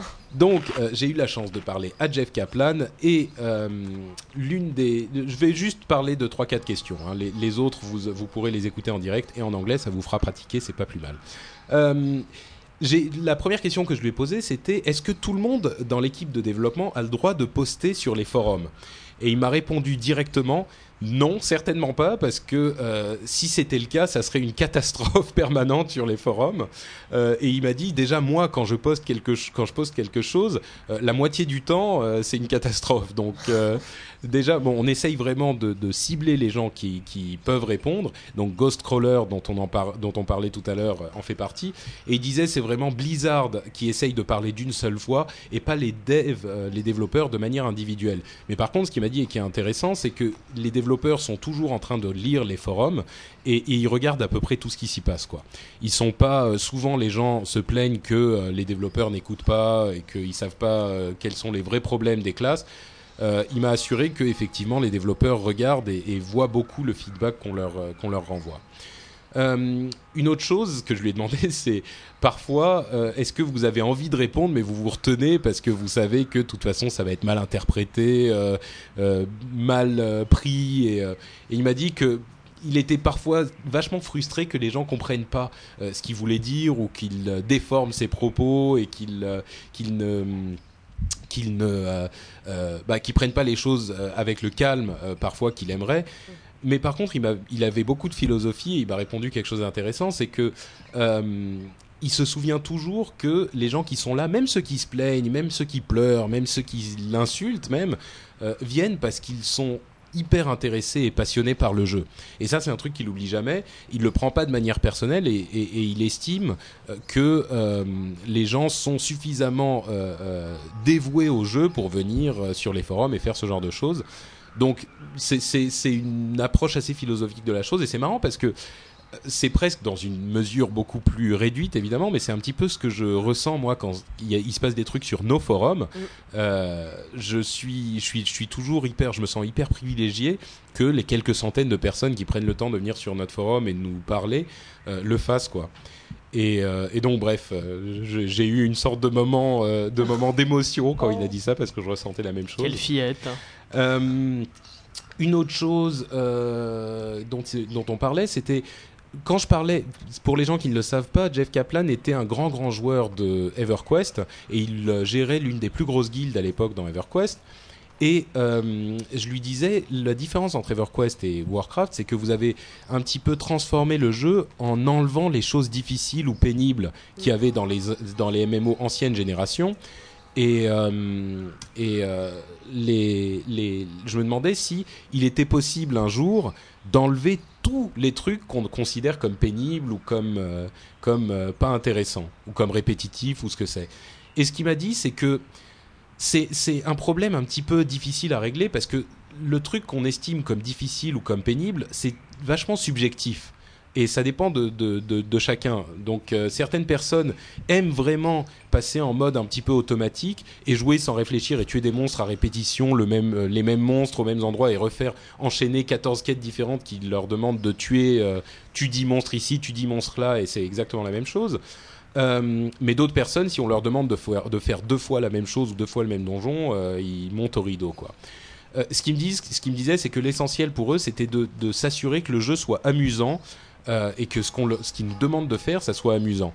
Euh, et c'est parfois difficile de trouver l'équilibre, mais euh, ils essayent généralement de, corriger, en tout cas, quand ils ont fait fausse route. Et on voit ça, par exemple, avec l'exemple des, des réputations justement dans les donjons, où ils vont autoriser avec le système de tabar, le fait de faire n'importe quel donjon te donnera de la réputation dans la faction que tu as choisie. Euh, mais effectivement, la, gestion de la difficulté est quelque chose de très euh, particulier, qui est pas évident. Euh, c'est pas évident de contenter tout le monde, quoi. Bon voilà, il y a, d'autres questions que je lui ai posées. L'interview fait une quinzaine de minutes, donc si vous voulez aller écouter, elle sera intégrée à la fin de l'émission pour votre plus grand plaisir et votre pratique de l'anglais. Et avant de passer à notre fourre-tout, on va parler de Varian Rin euh, et de son histoire. C'est notre partie histoire.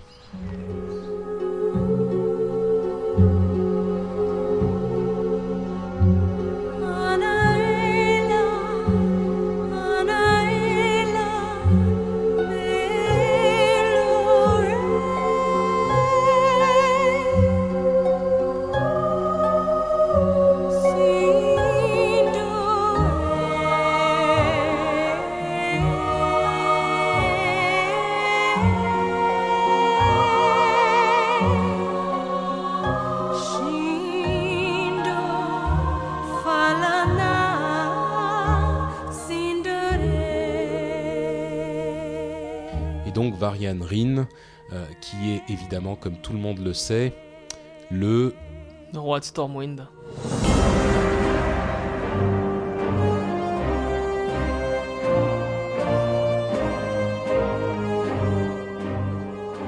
Est-ce que tu as, tu as étudié et fait la recherche avant, Dany, ou est-ce que tu le savais déjà? Bon, je le savais déjà depuis bien longtemps. D'accord. Nat, tu le savais aussi? Ah oui, Il, a- évidemment. il avait disparu pendant si longtemps.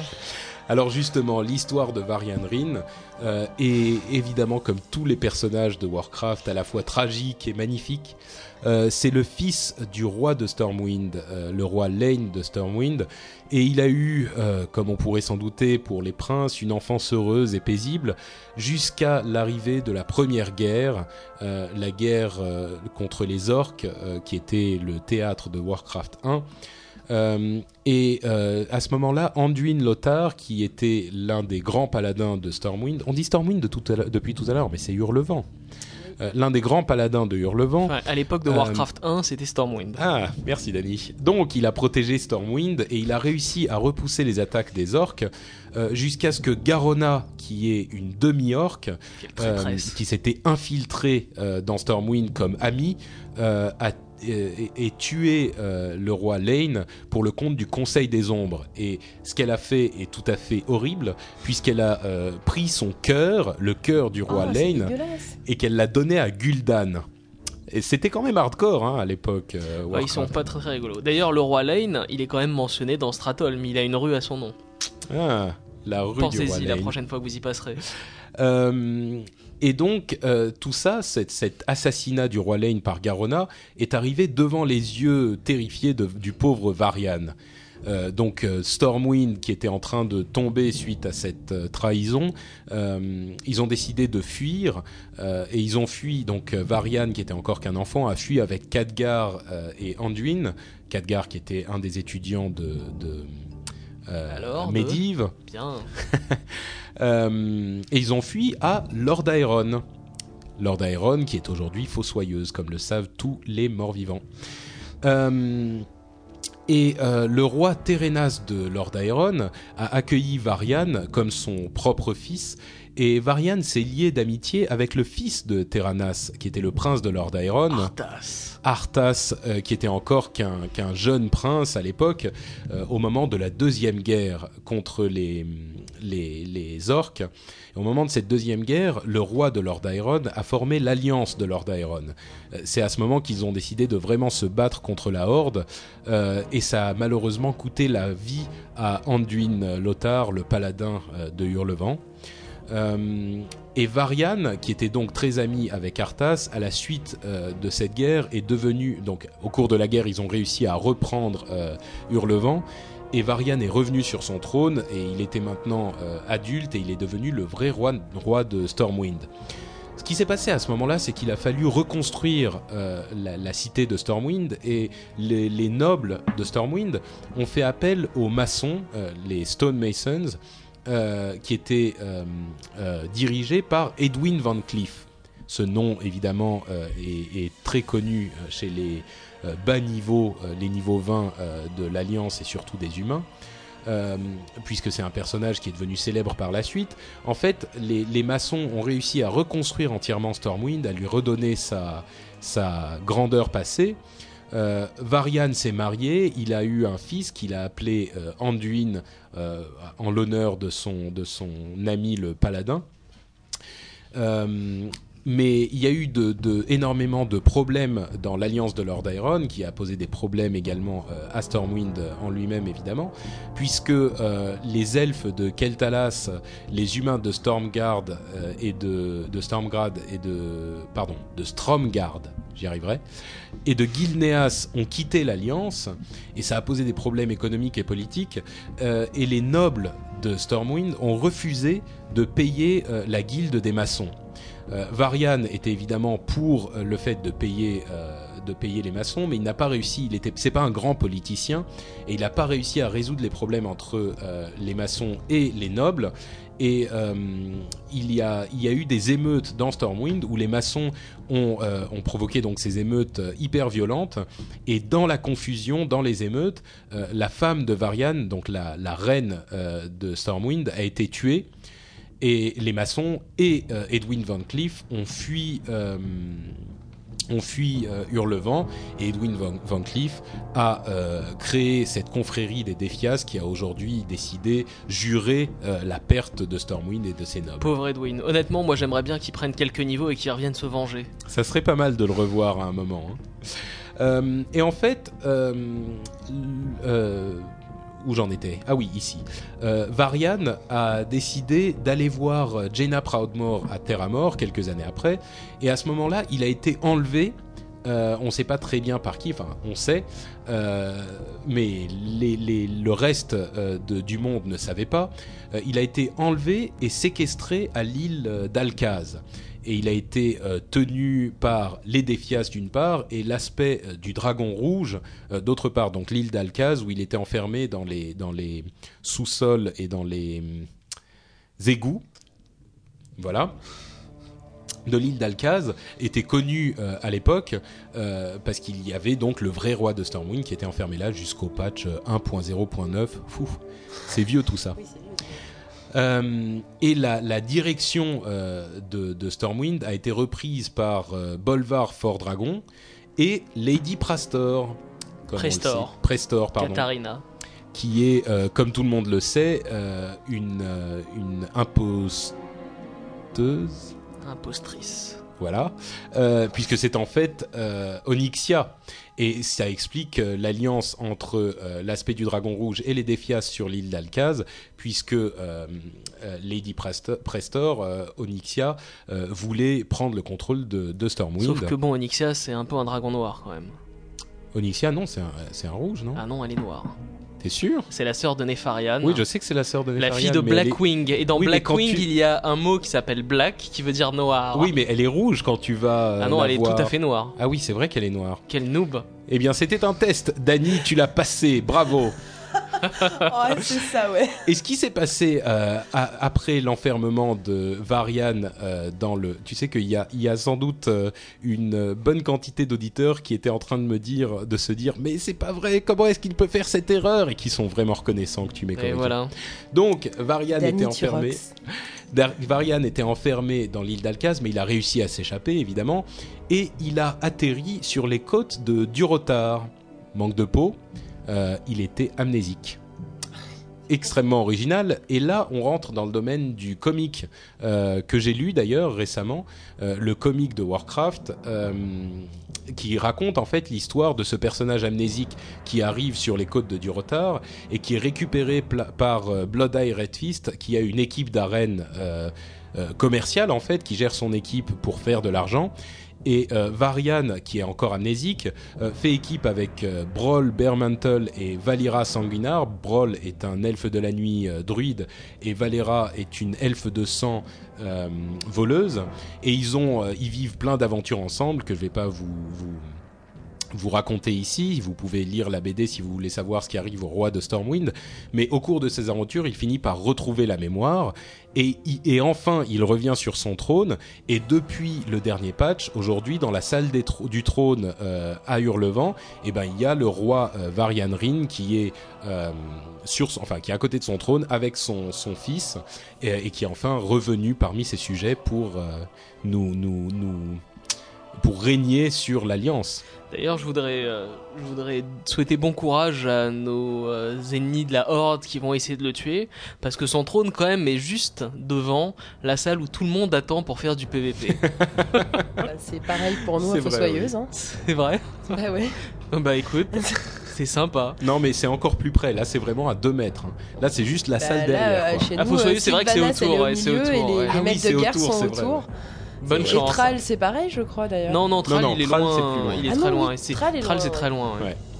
Euh, et d'ailleurs, moi, je pense que Varian sera le héros du film de Warcraft et que euh, ça racontera son histoire et ça donnera un héros à la à la à À enfin. comme ils en avaient parlé. On verra. Bref, voilà, c'est la fin de notre partie histoire et la fin euh, de notre partie rédactionnelle. On passe au fourre-tout. Break, break, break their bones. Slay them all. Fire at will. To battle. Ten races, nine classes, one way to win. Heroes collide in the fast paced adrenaline. Choose your weapon, armor, and your allies wisely, cause every corner has the danger lurking behind it. Mount the horse, travel to a far off land. Creatures, temples, and dungeons await the click of the hand. Combat in the battlegrounds, PvP. Leave your enemies destroyed, and it's not for the weak. Vast treasure and surprises blind the eyes when the raid boss drops that important item. AQZG and Molten Core, BWL and Max, and it's on for sure. And expanding on that, you reach a 70 cap. New flying mounts, loots, and jewels, and all that. Will the Draenei amass an incredible fleet, or will the Blood Elves make them all kneel to defeat? It's a storyline substance that gets you hooked in. Adventures in Azeroth never get boring. Jump in the fray and command the rest of the realm at the helm and control your destiny. Answer the call of the faction's horn. Crusade with the alliance to stomp with the horde. Go to the front line and create the clash. Take the dark portal into this world of Warcraft. Unleash your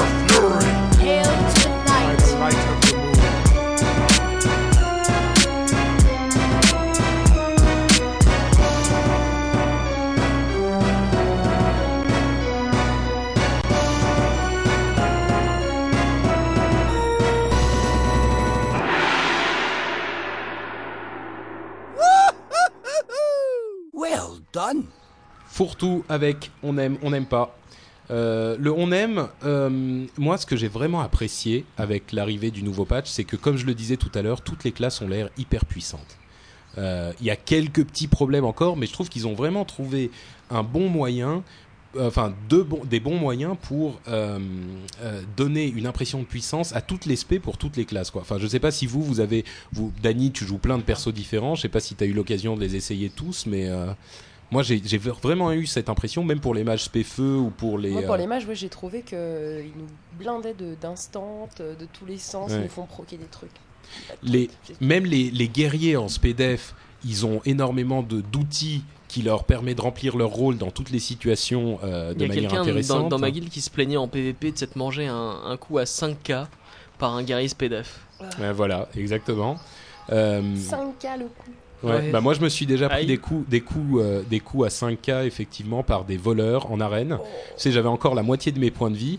Je, je partais pour essayer de, de, de me soigner ou quoi que ce Mais soit. bon, c'est un et voleur. j'arrive et paf, un coup dans le dos en. en... Ouais, enfin bon. C'est un voleur. Il sait faire que ça, le guerrier en SPDF. euh, Vas-y pour le tuer en plus. hein. Et t'as essayé tes, tes autres persos, Dani? T'es ton prêtre Pas beaucoup, beaucoup. J'ai essayé mon prêtre spéombre. euh, malheureusement, il c'est toujours pas au niveau. hein. Pas terrible ce que ombre est pareil. Ouais, Ouais. Depuis, bah, beaucoup de classes maintenant euh, peuvent rendre de la mana de manière très effi- aussi efficace que le spéombre. Et le spéombre fait toujours quand même beaucoup moins de DPS en raid en tout cas que euh, les autres classes DPS. D'accord. bof. Les autres classes, les autres spé. Parce que Euh, l'aspect discipline, elle est terrible. hein. Elle, est, elle est bien, ouais. elle, elle a eu un gros up. Hmm. Maintenant, il faudra voir au niveau 80 ce que ça donne. hein. Bah, Euh, pour tout, ça c'est ouais, sûr que c'est le cas pour tous les. Démo, euh, démo, ça reste très très bien. Euh, je- La forme de démo est quand même puissante. J'ai l'impression qu'elle est, elle est quand même en retrait Mm. euh, par rapport aux deux autres specs euh, parce que en plus, en tout cas en PVP, parce que l'aspect des monos elle est plutôt orientée PVP, euh, ils se payent quand même des. euh, Mais en fait, tu sais, c'est pas exactement de ça dont je parle. Je veux dire, je suis pas forcément en train de dire que tout le monde est équilibré et que tout le monde est puissant, mais par contre, tout le monde a l'impression d'être puissant. Tout le monde a des outils qui lui permettent de faire des trucs incroyables. Tout le monde Ouais. euh, Ce qui est, est, ce qui est satisfait de jouer sa classe. Voilà, quoi. ce qui est vraiment bien, c'est que ça apporte de la nouveauté dans des classes que tu joues de c'est surtout ça, ouais. C'est 3-4 le, ans. c'est le coup de nouveauté de de, 109. de les- refaire les arbres de talent, de, de Hmm, tester des trucs. euh. D'ailleurs, je voudrais signaler à nos auditeurs quand même qu'il n'y a pas que les arbres de talent à refaire, mais il y a souvent aussi des nouveaux, euh, des nouveaux sorts ou des, euh, des rangs disponibles sur des sorts qu'on avait déjà qui ont été implémentés. Oui, donc donc, n'oubliez pas d'y repasser. allez voir votre entraîneur. sorts niveau euh, 70 en fait. hein. Ouais. Ouais. Par exemple, mon chaman, il avait euh, deux ou trois niveaux de bouclier d'eau en plus à acheter. Nous, nous Étonnamment. aussi, on avait des, euh, en mage, on avait euh, des niveaux de. de Mais presque toutes les classes ouais, ont eu ouais, des trucs, ouais. Presque toutes les classes, effectivement. Donc allez voir votre euh, entraîneur. Un truc qu'on n'aime pas du tout, c'est avec le design des champs de bataille, en fait. Euh, le problème, c'est que tout le monde se met à se battre au milieu, comme on le disait tout à l'heure. Et euh, avec les histoires de... euh, pardon. Avec les histoires de, de, de VH, de victoire honorable, euh, ça donne plus d'honneur en faisant n'importe quoi et en allant se battre au milieu que quand on garde les objectifs et quand on joue bien. Et ça, c'est un vrai problème. débile, ouais. Ça, c'est un vrai vrai problème de design, euh, quoi. Moi, j'ai eu J'ai des- lu il y a pas longtemps que, enfin, justement, euh, les développeurs se penchent un peu sur les BG en ce moment pour implémenter plein de nouvelles, de nouveautés, changer les dynamiques et tout. Donc moi, j'ai hâte. C'est vrai. se penchent vraiment Ouais. sur ce Ils veulent- problème-là. Ils veulent remettre le, le- les, champs de bataille au cœur ouais, du ouais, PVP, Au cœur quoi. du PVP, ouais. Mais, mais en tout cas, peut-être qu'ils feront un truc comme ça, je sais pas. Mais disons que dans l'état actuel des choses, moi j'ai eu des fois où j'ai défendu un objectif consciencieusement pendant des, des- des dizaines de minutes, ouais, et au final, je voyais les couillons qui étaient en train de se battre au milieu, qui faisaient deux à trois fois plus d'honneur que moi. Bah oui, en plus, euh, supposons que tu gardes un point à Rati et qu'il y a bah, personne, personne qui passe, passe. bah, finalement t'auras rempli un rôle vital Mm. et euh, t'auras rien gagné. Exactement. Donc c'est un vrai problème. Et, Et euh, après, on, s'étonne le- que personne garde les points à Rati ou à l'œil. Ouais. ou, Mais euh, c'est voilà, vrai que c'est pas gratifiant finalement. C'est ce qu'il faut faire, mais si tu le fais, euh, Et en voilà, plus, c'est soit ton chiant, point quoi, il est attaqué super tout drôle. le Ouais. temps, ouais. et, et là, ça, Et peut, là, être, c'est ça cool. peut être marrant, mais des fois où mais ton point n'est pas attaqué jamais. Au final, t'es même puni parce que les autres gagnent plus d'honneur que Voilà. Donc ça, on n'aime pas, faut faire quelque chose. Une histoire bête. Euh, Alexandre était en train de se balader euh, à ombre lune sur sa monture volante J'entends la la la. En chantant la la la. J'ai pas bien. Non, je sais pas. J'ai pas compris la référence. Euh, donc il se baladait à ombre lune et euh, il s'est arrêté en, ro- en haut d'un volcan. Il descend de son dragon, il boit un coup, il finit de boire, il remonte sur sa monture et il s'élance. Euh, pour s'envoler, manque de peau, il avait, il était monté sur son loup au lieu de sa monture volante, donc il s'est élancé joyeusement dans le volcan. C'est pas la meilleure histoire drôle qu'on ait eue, mais moi elle me fait bien marrer, peut-être parce que ça m'est arrivé une ou deux fois. Euh, voilà les, les histoires qu'on a eues, enfin les mails euh, qu'on a reçus et les annonces dans le forum. Euh, Kepa nous a dit que le glyphe du pingouin qui, dont on parle depuis euh, des, des, des Des mois, en fait ne transforme pas en pingouin mais en manchot. Attention, Ce qui est vrai. précis. Le pingouin vole et l'animal en lequel on le transforme ne vole pas, c'est juste un petit manchot tout pourri. Donc Tout merci. mignon, tu veux dire Tout mignon, c'est vrai. Euh, donc c'est pas une tra- transformation en pingouin, mais en manchot. Merci Kepa. Sauf que ça s'appelle la glyphe du pingouin. Donc, Bah oui, c'est voilà. vrai. Et c'est à Blizzard qu'il faut envoyer tes réprimandes. Euh, Antoine euh, nous dit que les mages ont un sort de soin s'ils sont Draenei euh, en réponse à Techniquement, ta- c'est pas un sort. Bah c'est quoi alors C'est une capacité raciale. Oui, mais c'est un sort qui Ah. a une capacité raciale. Mais de Non, toute façon, aujourd'hui, on a le glyphe d'évocation. qui Tout à rend fait. euh, des points de Donc les mages ont deux sorts de soin Oui. s'ils sont Draenei. Enfin, oui, s'ils sont poulpes en fait. Voilà. Euh, Geoffroy nous envoie un, un email pour nous signaler que, vous savez, le petit A avec un rond au-dessus, euh, que Oui. beaucoup de gens utilisent pour. euh, Ça vient du finlandais. Voilà, que beaucoup de gens utilisent quand ils peuvent pas avoir leur nom. Euh, avec l'orthographe qu'ils veulent, ils utilisent un caractère spécial qui est un A avec un rond au-dessus, par exemple, ou un O avec un rond au-dessus, bref. Euh, en fait, le A est d'origine scandinave et il se prononce comme euh, le O en français et pas comme A. Donc tous les gens qui s'appellent Legolas avec un A euh, machin ou Paprika ou les trucs comme ça, en fait c'est euh, Legolos ou Paprico ou Poprico. Poprico, ce genre de truc. Euh, il nous a envoyé d'autres euh, exemples euh, débiles comme ça, mais moi je pense qu'à partir de maintenant, quand je verrai un Legolas avec un A, avec un truc comme ça, je l'appellerai Legolos et pas Legolas. Il n'y a pas de raison. La ferme. Divers. J'ai été contacté par Olivier, qui est le rédacteur en chef du magazine Gamer Cult, qui est un bimestriel qui est consacré aux euh, jeux de, aux MMO en général et à World of Warcraft en particulier. Et c'est un magazine qui sort euh, dans les kiosques euh, comme euh, tous les autres magazines, sauf que c'est le seul qui soit effectivement consacré à World of Warcraft dans son intégralité. Il y a d'autres magazines qui font des, des des éditions spéciales sur Warcraft, mais là, ça sort régulièrement. En fait, ils en sont qu'au numéro 2. Euh, et ils ont des articles sur l'extension, par exemple, où ils parlent des détails sur les euh, Chevaliers de la Mort ou les démonistes. Euh, ils ont un guide pour un event euh, RP à organiser, si vous voulez faire un event RP. Il y a des détails sur le, sur le jeu de cartes ou le jeu, le WoW Mini dont on avait parlé. Il y a un test de Warhammer.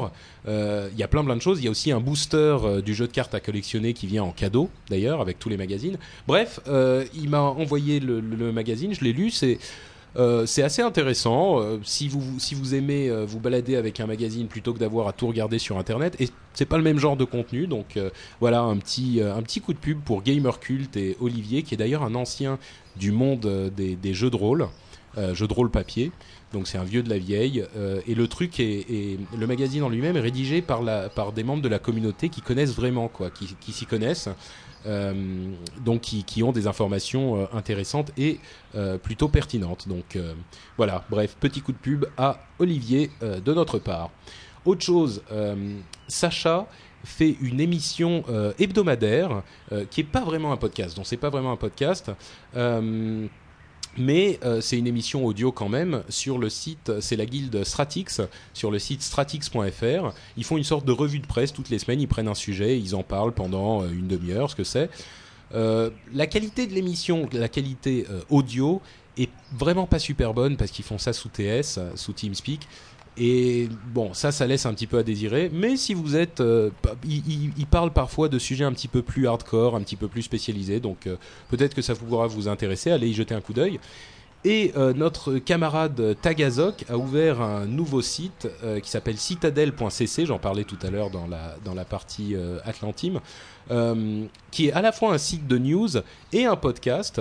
Et là, par contre, la qualité est un petit peu plus au rendez-vous.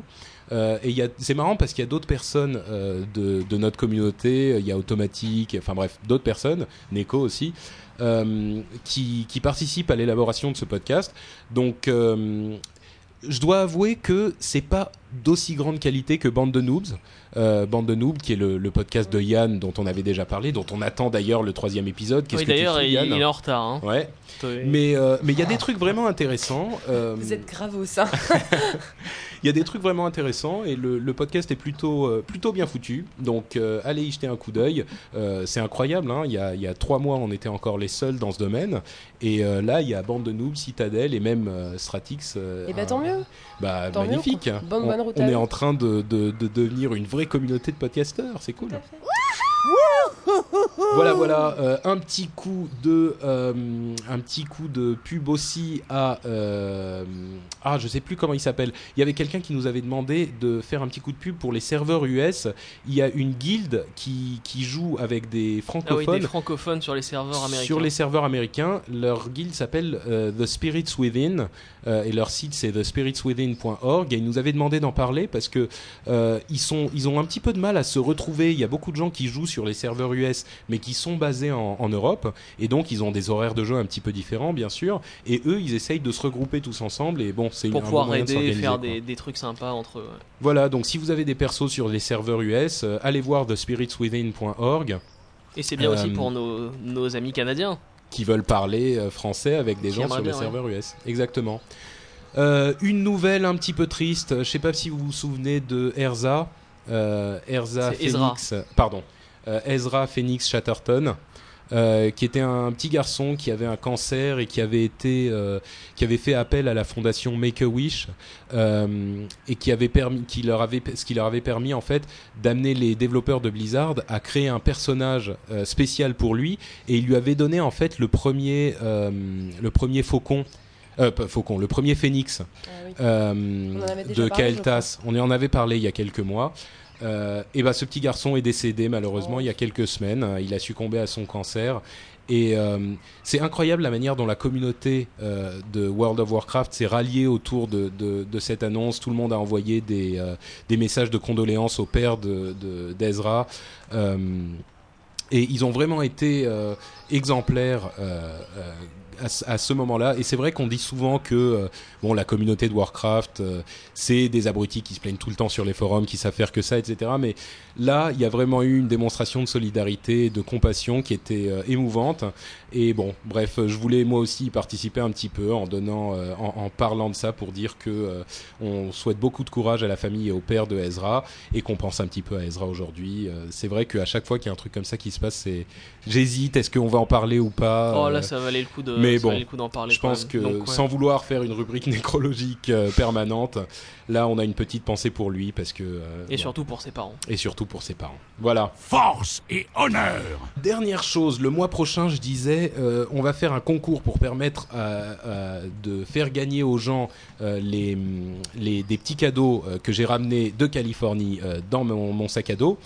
Eh ben, je pense que le concours, ça sera d'essayer de faire comme Magic Hommage, qui nous a envoyé une sorte de euh, son du jeu, mais adapté à notre podcast. Et j'ai trouvé l'idée excellente. Euh, ce qu'il a fait, c'est qu'il a pris le son euh, de la, de la euh, présentation, de la cinématique de l'extension, et il a. Bon, bah, je vais pas vous en dire plus, je vais vous faire écouter ça euh, tout de suite. Donc voilà, Magic Hommage qui parle avec la voix du roi, euh, du père d'Arthas. I tell you this, for when my days have come to an end, Danny, you shall be King of Moloch. Donc voilà, Danny, euh, quand il sera mort, tu seras le roi des Ah. Murlocs. Bon bah je vais tuer Magic Hommage, hein. désolé, hein. je t'aimais bien mais... Euh, donc, euh, et on fera sans doute quelque chose comme ça. J'annoncerai plus précisément euh, le mois prochain. Le concours n'a pas encore commencé, mais vous pouvez commencer à y penser et soyez créatifs et originaux, hein, plus que euh, pour les- le, le concours de la dernière fois. Euh, soyez gentils, euh, essayez de faire quelque chose de recherché. Soyez gentils, faites-nous rire. Voilà, exactement. bon, au final, ça s'était bien passé la dernière pleurer. fois, mais quand même. Ou pleurer. ouais. Ça sera plus facile. Filez-nous le vertige. Voilà, Ça, merci fait. Magico et merci à Atlantime bien sûr pour euh, nous avoir avoir participé à ce, ce petit cadeau également. Euh, c'est la fin de notre émission. On a notre petit cadeau bonus euh, avant de vous dire au revoir et on vous parle, comme me l'a signalé Kevin, d'un nouveau MMO qui a été annoncé par BioWare. Euh, BioWare, ce sont les gens qui ont fait le jeu euh, Bioshock dont on avait déjà parlé ici, mais aussi le jeu Les euh, Baldur's Gate et tout ça, non? Baldur's Gate et euh, Knights of the Old Republic, le jeu de Star Wars le plus acclamé de ces dernières années, KOTOR, le fameux. Et ben ils ont annoncé qu'ils allaient faire un MMO basé sur Star Wars, basé sur la guerre des étoiles. Euh, On en reparle dans 4 ans. hein. alors on en reparle dans 4 ans évidemment, mais il y a beaucoup d'espoir parce que KOTOR était vachement bien, euh, Bioshock est très bien. Et euh, bon, le jeu qui avait été développé par Sony dans l'univers de la guerre des étoiles était un- une catastrophe, c'était un vrai désastre. Mais là, on se dit qu'ils auront peut-être le, le, le savoir-faire pour euh, donner quelque chose d'intéressant. Ils ont déjà annoncé par exemple que chaque classe aurait un parcours euh, dans l'histoire du jeu, un parcours différent. Ouh, c'est ambitieux Donc ça. ouais, c'est très très ambitieux. Ils ont bon, évidemment, on verra ce que ça donnera dans 4 ans. D'un autre hein, côté, mais, c'est euh, une très très grosse licence. hein. Comparé, comparé WoW, c'est une licence naine. Bah c'est ça exactement. Donc euh, c'est un jeu qui, qui a énormément de potentiel et la société qu'il développe, c'est pas une énorme société, mais par contre Ils ils, ont prouvé leur savoir-faire euh, à maintes reprises dans le domaine des jeux normaux et pas des MMO. Donc ils seront pas handicapés par tout cet héritage des MMO qu'on a connu dans les jeux euh, qui sont sortis ces dernières années. Bref, si vous voulez en savoir plus, euh, vous pouvez aller sur le site euh, SWTOR, donc euh, Star Wars The Old Republic swtor-fr.com, qui est le site que me recommande Kevin. Donc voilà, si vous voulez en savoir un petit peu plus sur ce jeu, vous pouvez aller là-bas. C'est un jeu, un site en français qui détaille le projet de BioWare. Et c'est la fin de notre émission. Merci les gars. Merci pour les gars. Euh, Ça te va merci. Mais c'est une généralité. Je porte très que- bien la barbe, moi. Donc, euh, bah écoutez, on se retrouve, euh, j'espère, avec tous les auditeurs euh, au Le milieu du mois. Euh, Ah, et si tout va bien, bah oui, Eh bah au milieu du eh. mois sur les champs. Euh, si tout va bien, on aura. ça, ou- Non, mais on aura une petite vidéo avec les, les petits gars de Game TV-FR, comme d'hab. Donc, on essaiera de, de faire une petite vidéo avec eux. Et puis, euh, bah, on a une mini RL, je vous rappelle, euh, sur les Champs-Élysées à 9h le 12 novembre, euh, derrière l'escalator euh, du de la Fnac. Et, euh, et puis bon, pour ceux qui ne pourront pas être là, bah, on se retrouvera le mois prochain pour un nouvel épisode en Orfandre. Ça va être incroyable. Je sais pas si je pourrais sortir de chez moi. hein. On essaiera de le, de le tirer jusqu'ici pour ça. Merci à tous, on vous fait de grosses bises et à bientôt. Bye bye. Ciao. Bye.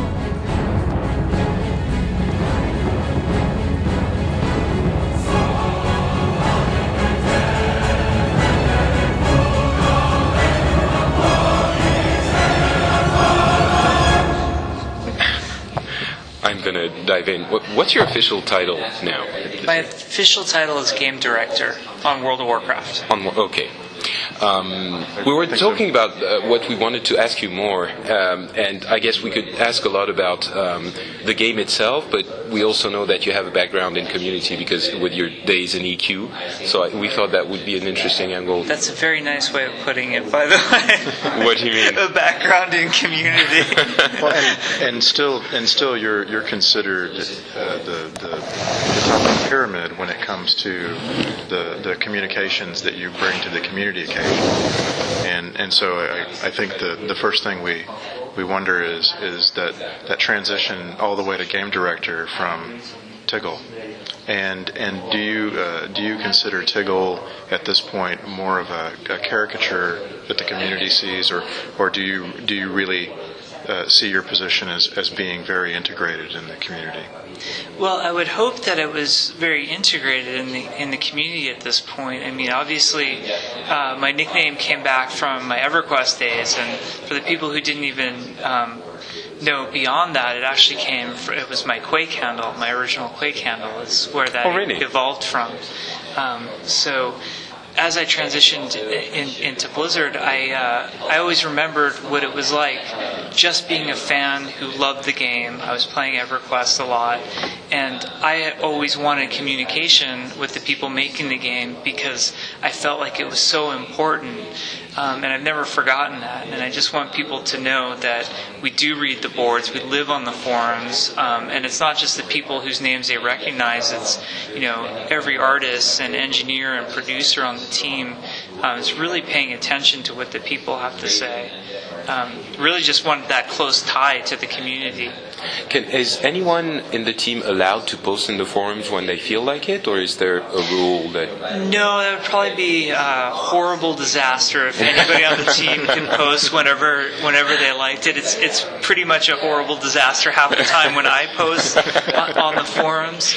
Um, we try to limit it. Um, we we like to have a very um, collective sort of. Um, we, we like people to be focused more on Blizzard than the individual. We feel like Blizzard is a real superstar, and all of us just sort of you know serve that common master. So um, we're all there. We're all we're all reading, um, and then we try to find the right conduit to sort of put our message out.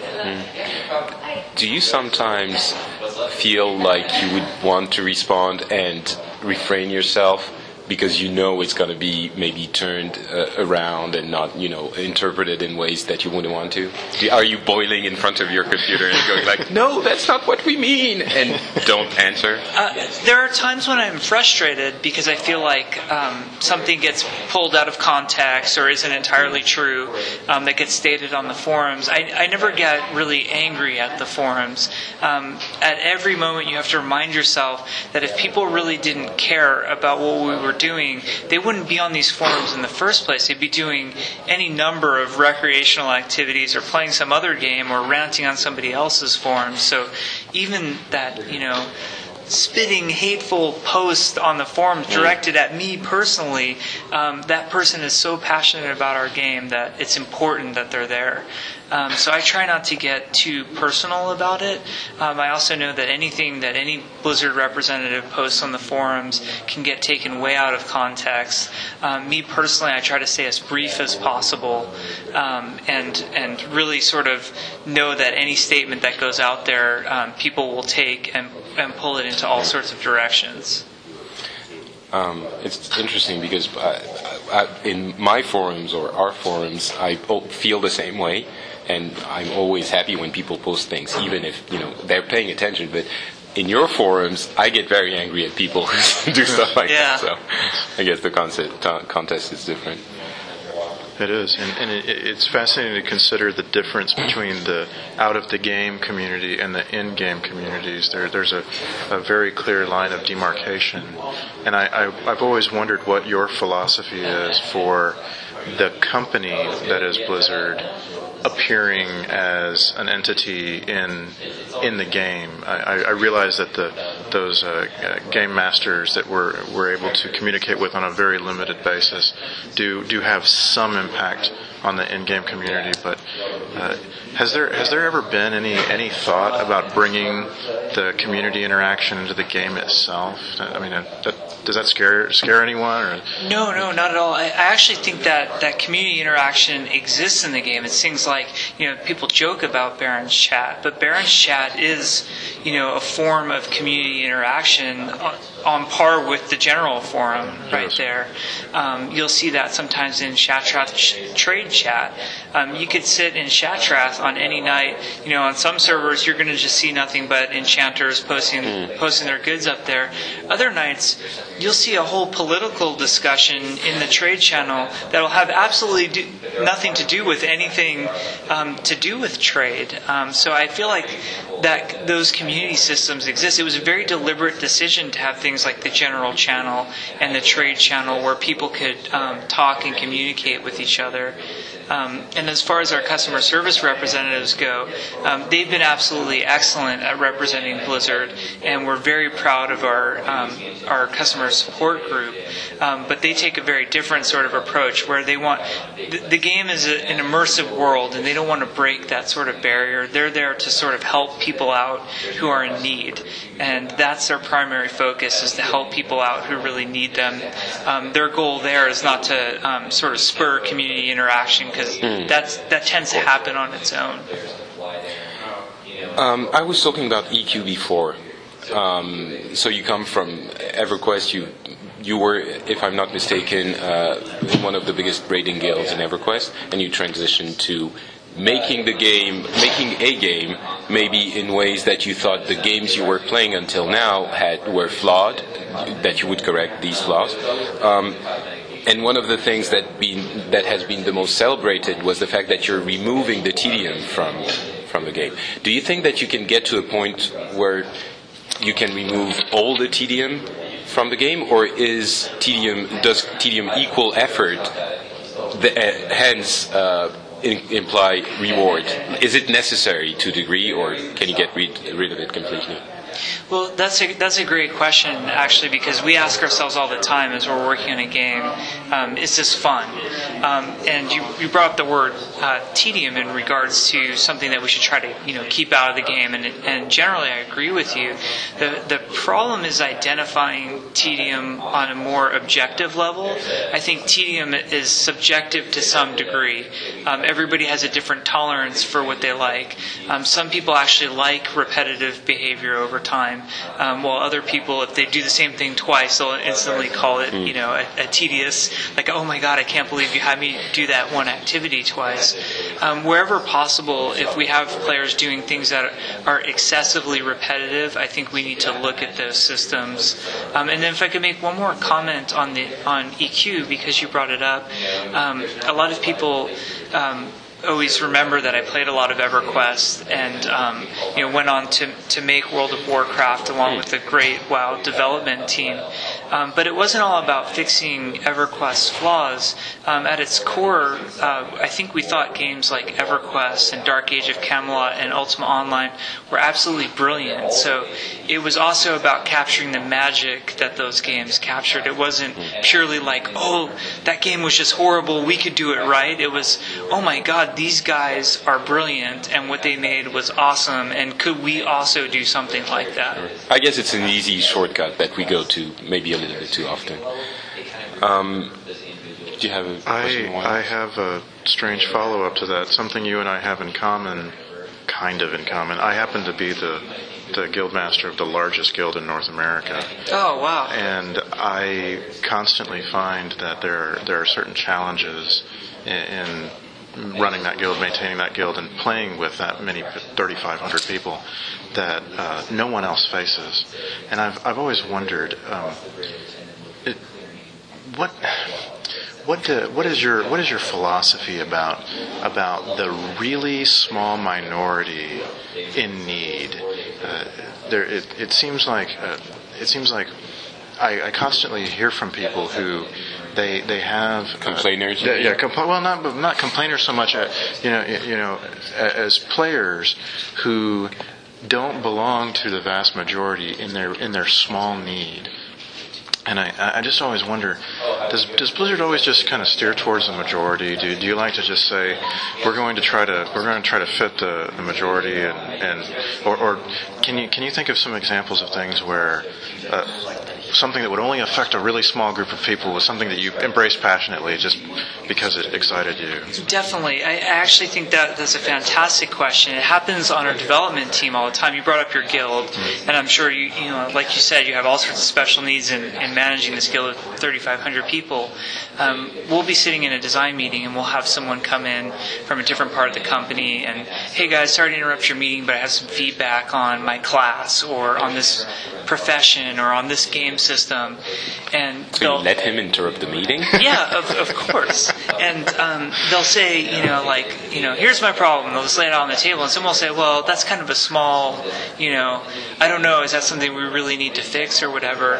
Um, and what my response usually is to that is, we have over 10 million subscribers. If one person here at Blizzard or on our development team is having this issue, you have to propagate that out to however many other people are having that issue.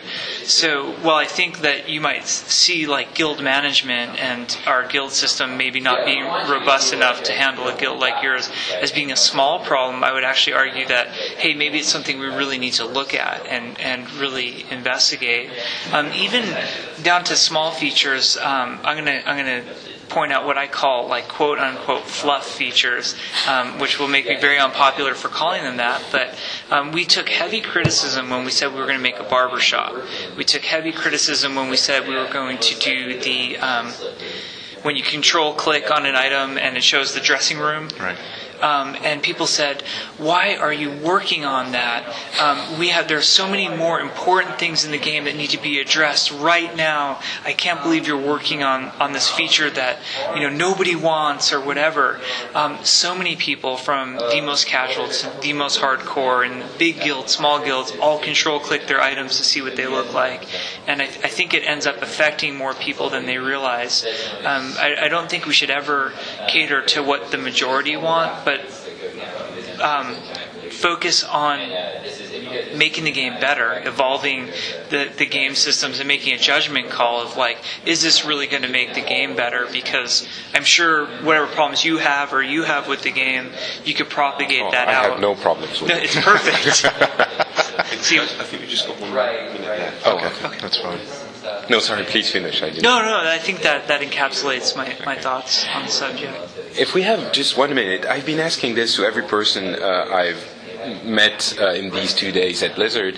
Um, if you have tried uh, Warhammer, Certainly. Um, we Oh. try all the MMOs that come out, and beyond just playing the other MMOs, I just feel like you got to play every game that comes out. So, so you've tried it Yes. personally. Um, to make things completely clear, I think it's, it has a lot of flaws, but I would like to know what you think they did really well that maybe could inspire you to make WoW better uh, in the I future. think I think they do a really good job on focusing on order and destruction in the game.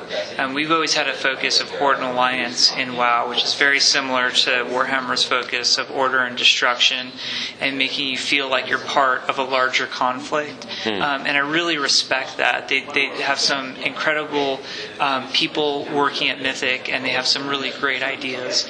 And I think how they captured that spirit of competition in their world, um, specifically the two sides being opposed to each other, um, they did a really excellent job of that. Okay. What did uh, one thing that I really enjoyed was the public quest system. Although in the later zones there's too uh, there's not enough people to actually populate them, but um, I really, really, really want you guys to put that in the game. um, because I really think it's one of the best ideas. You know, it organizes, it takes again the tedium of getting a group or raid together in a very small sense. It's not like a real raid, but and it all happens organically, and people want to be there. Is that something you might consider implementing in a way or another? Well, what I what I love about the public quest system is that it's a very directed gameplay experience. Um, that's always been what we've tried to focus on in World of Warcraft. Is even though you're in this beautiful open world, we kind of tell you what to do constantly to make sure that you're having fun. And I think the public quests in Warhammer are a great example of this, where you kind of stumble into an area and the game says, hey, maybe you should kill 100 orcs, or, you know, whatever happens to be going on at the moment. So, um, even though they have a very nice specific implementation of the system, I think it points to the larger lesson, which is directed gameplay is extremely important even within an open world. So you haven't really answered my question, but do you, do you feel that is your answer? Does your answer mean that you've already directed gameplay in the way that WoW is now? Or? No, I think, uh, well, I do think we've offered directed gameplay experience. I do think we could offer even more directed gameplay experiences that go beyond um, what we've already done. We can do better interface um, and make people feel like they're, they're part of something um, bigger through the system. I, I couldn't help but notice that you, you mentioned uh, other games outside of the list of fantasy MMOs. Outside of fantasy, completely outside of MMOs, maybe even outside of PC, can you name some games that have informed your direction? Well, we're huge fans of Animal Crossing, both on the Wii and on. Oh, that's um, surprising. Well, the Wii version's not out, um, the GameCube version, but Right. I always play it. My stepdaughter on, on the Wii, Mm. um, and the DS uh, version of Animal Crossing. I think Animal Crossing is one of the most brilliant games um, that's ever been made. I think there are tons of lessons um, that That's can be learned. Have you tried Braid on the Xbox? Yeah, yeah, Braid is pretty awesome. He's a fan. Yeah, no, Braid is really, really cool. It just it just made me wonder if, if maybe a driving game or a sports game or Well, um, you know, right now I'm playing NHL 09. I've played every EA Sports um, NHL game. Um, I saved my original Sega Genesis, and, and the original NHL game it didn't have a year. It was just called NHL, NHL. Hockey, um, and that's the one with the Uber Wayne Gretzky. You could actually check people. Um, I played tons of sports games. Love them. Think of them as a guilty pleasure because everyone just wants to talk about MMOs. Loved Burnout Paradise. I think there were a lot of um, brilliant lessons in that. You've got this again, the directed gameplay experience. Open world. You can just drive around all you want. At every intersection, there is a quest. Yeah. And it's up to you whether you want to take the. It, it's a public quest. I, I mean, it didn't get true, yeah. trademarked by them. Mythic trademarked that term, but um, in essence, in Burnout Paradise and multiplayer, every intersection is, is a quest. Well, thank you very much. Thank you so much. Yeah, it's a pleasure talking to you guys. Have a good uh, rest of the day, I guess.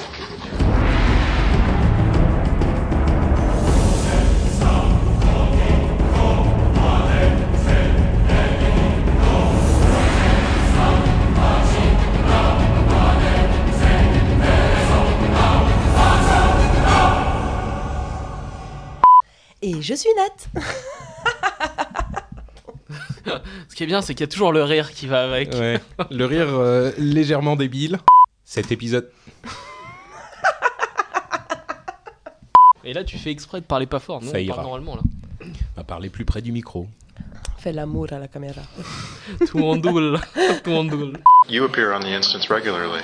Do I really? It's true. Actually, you do. Yeah. you were you were recorded, you know, doing the Jeff Kaplan. You're listening to the instance. Oh, awesome. We love it. We I play think it. I think that's the one where, where you go. You didn't hear the question right, and you say, "I'm Jeff Cla- Kaplan," and you're listening to the instance, like asking yourself. So we actually have two versions. We have that that Oh, one and then God. the corrected one. I'm sorry. no, don't don't. It's it's It's a lot of fun. it's high comedy. nice.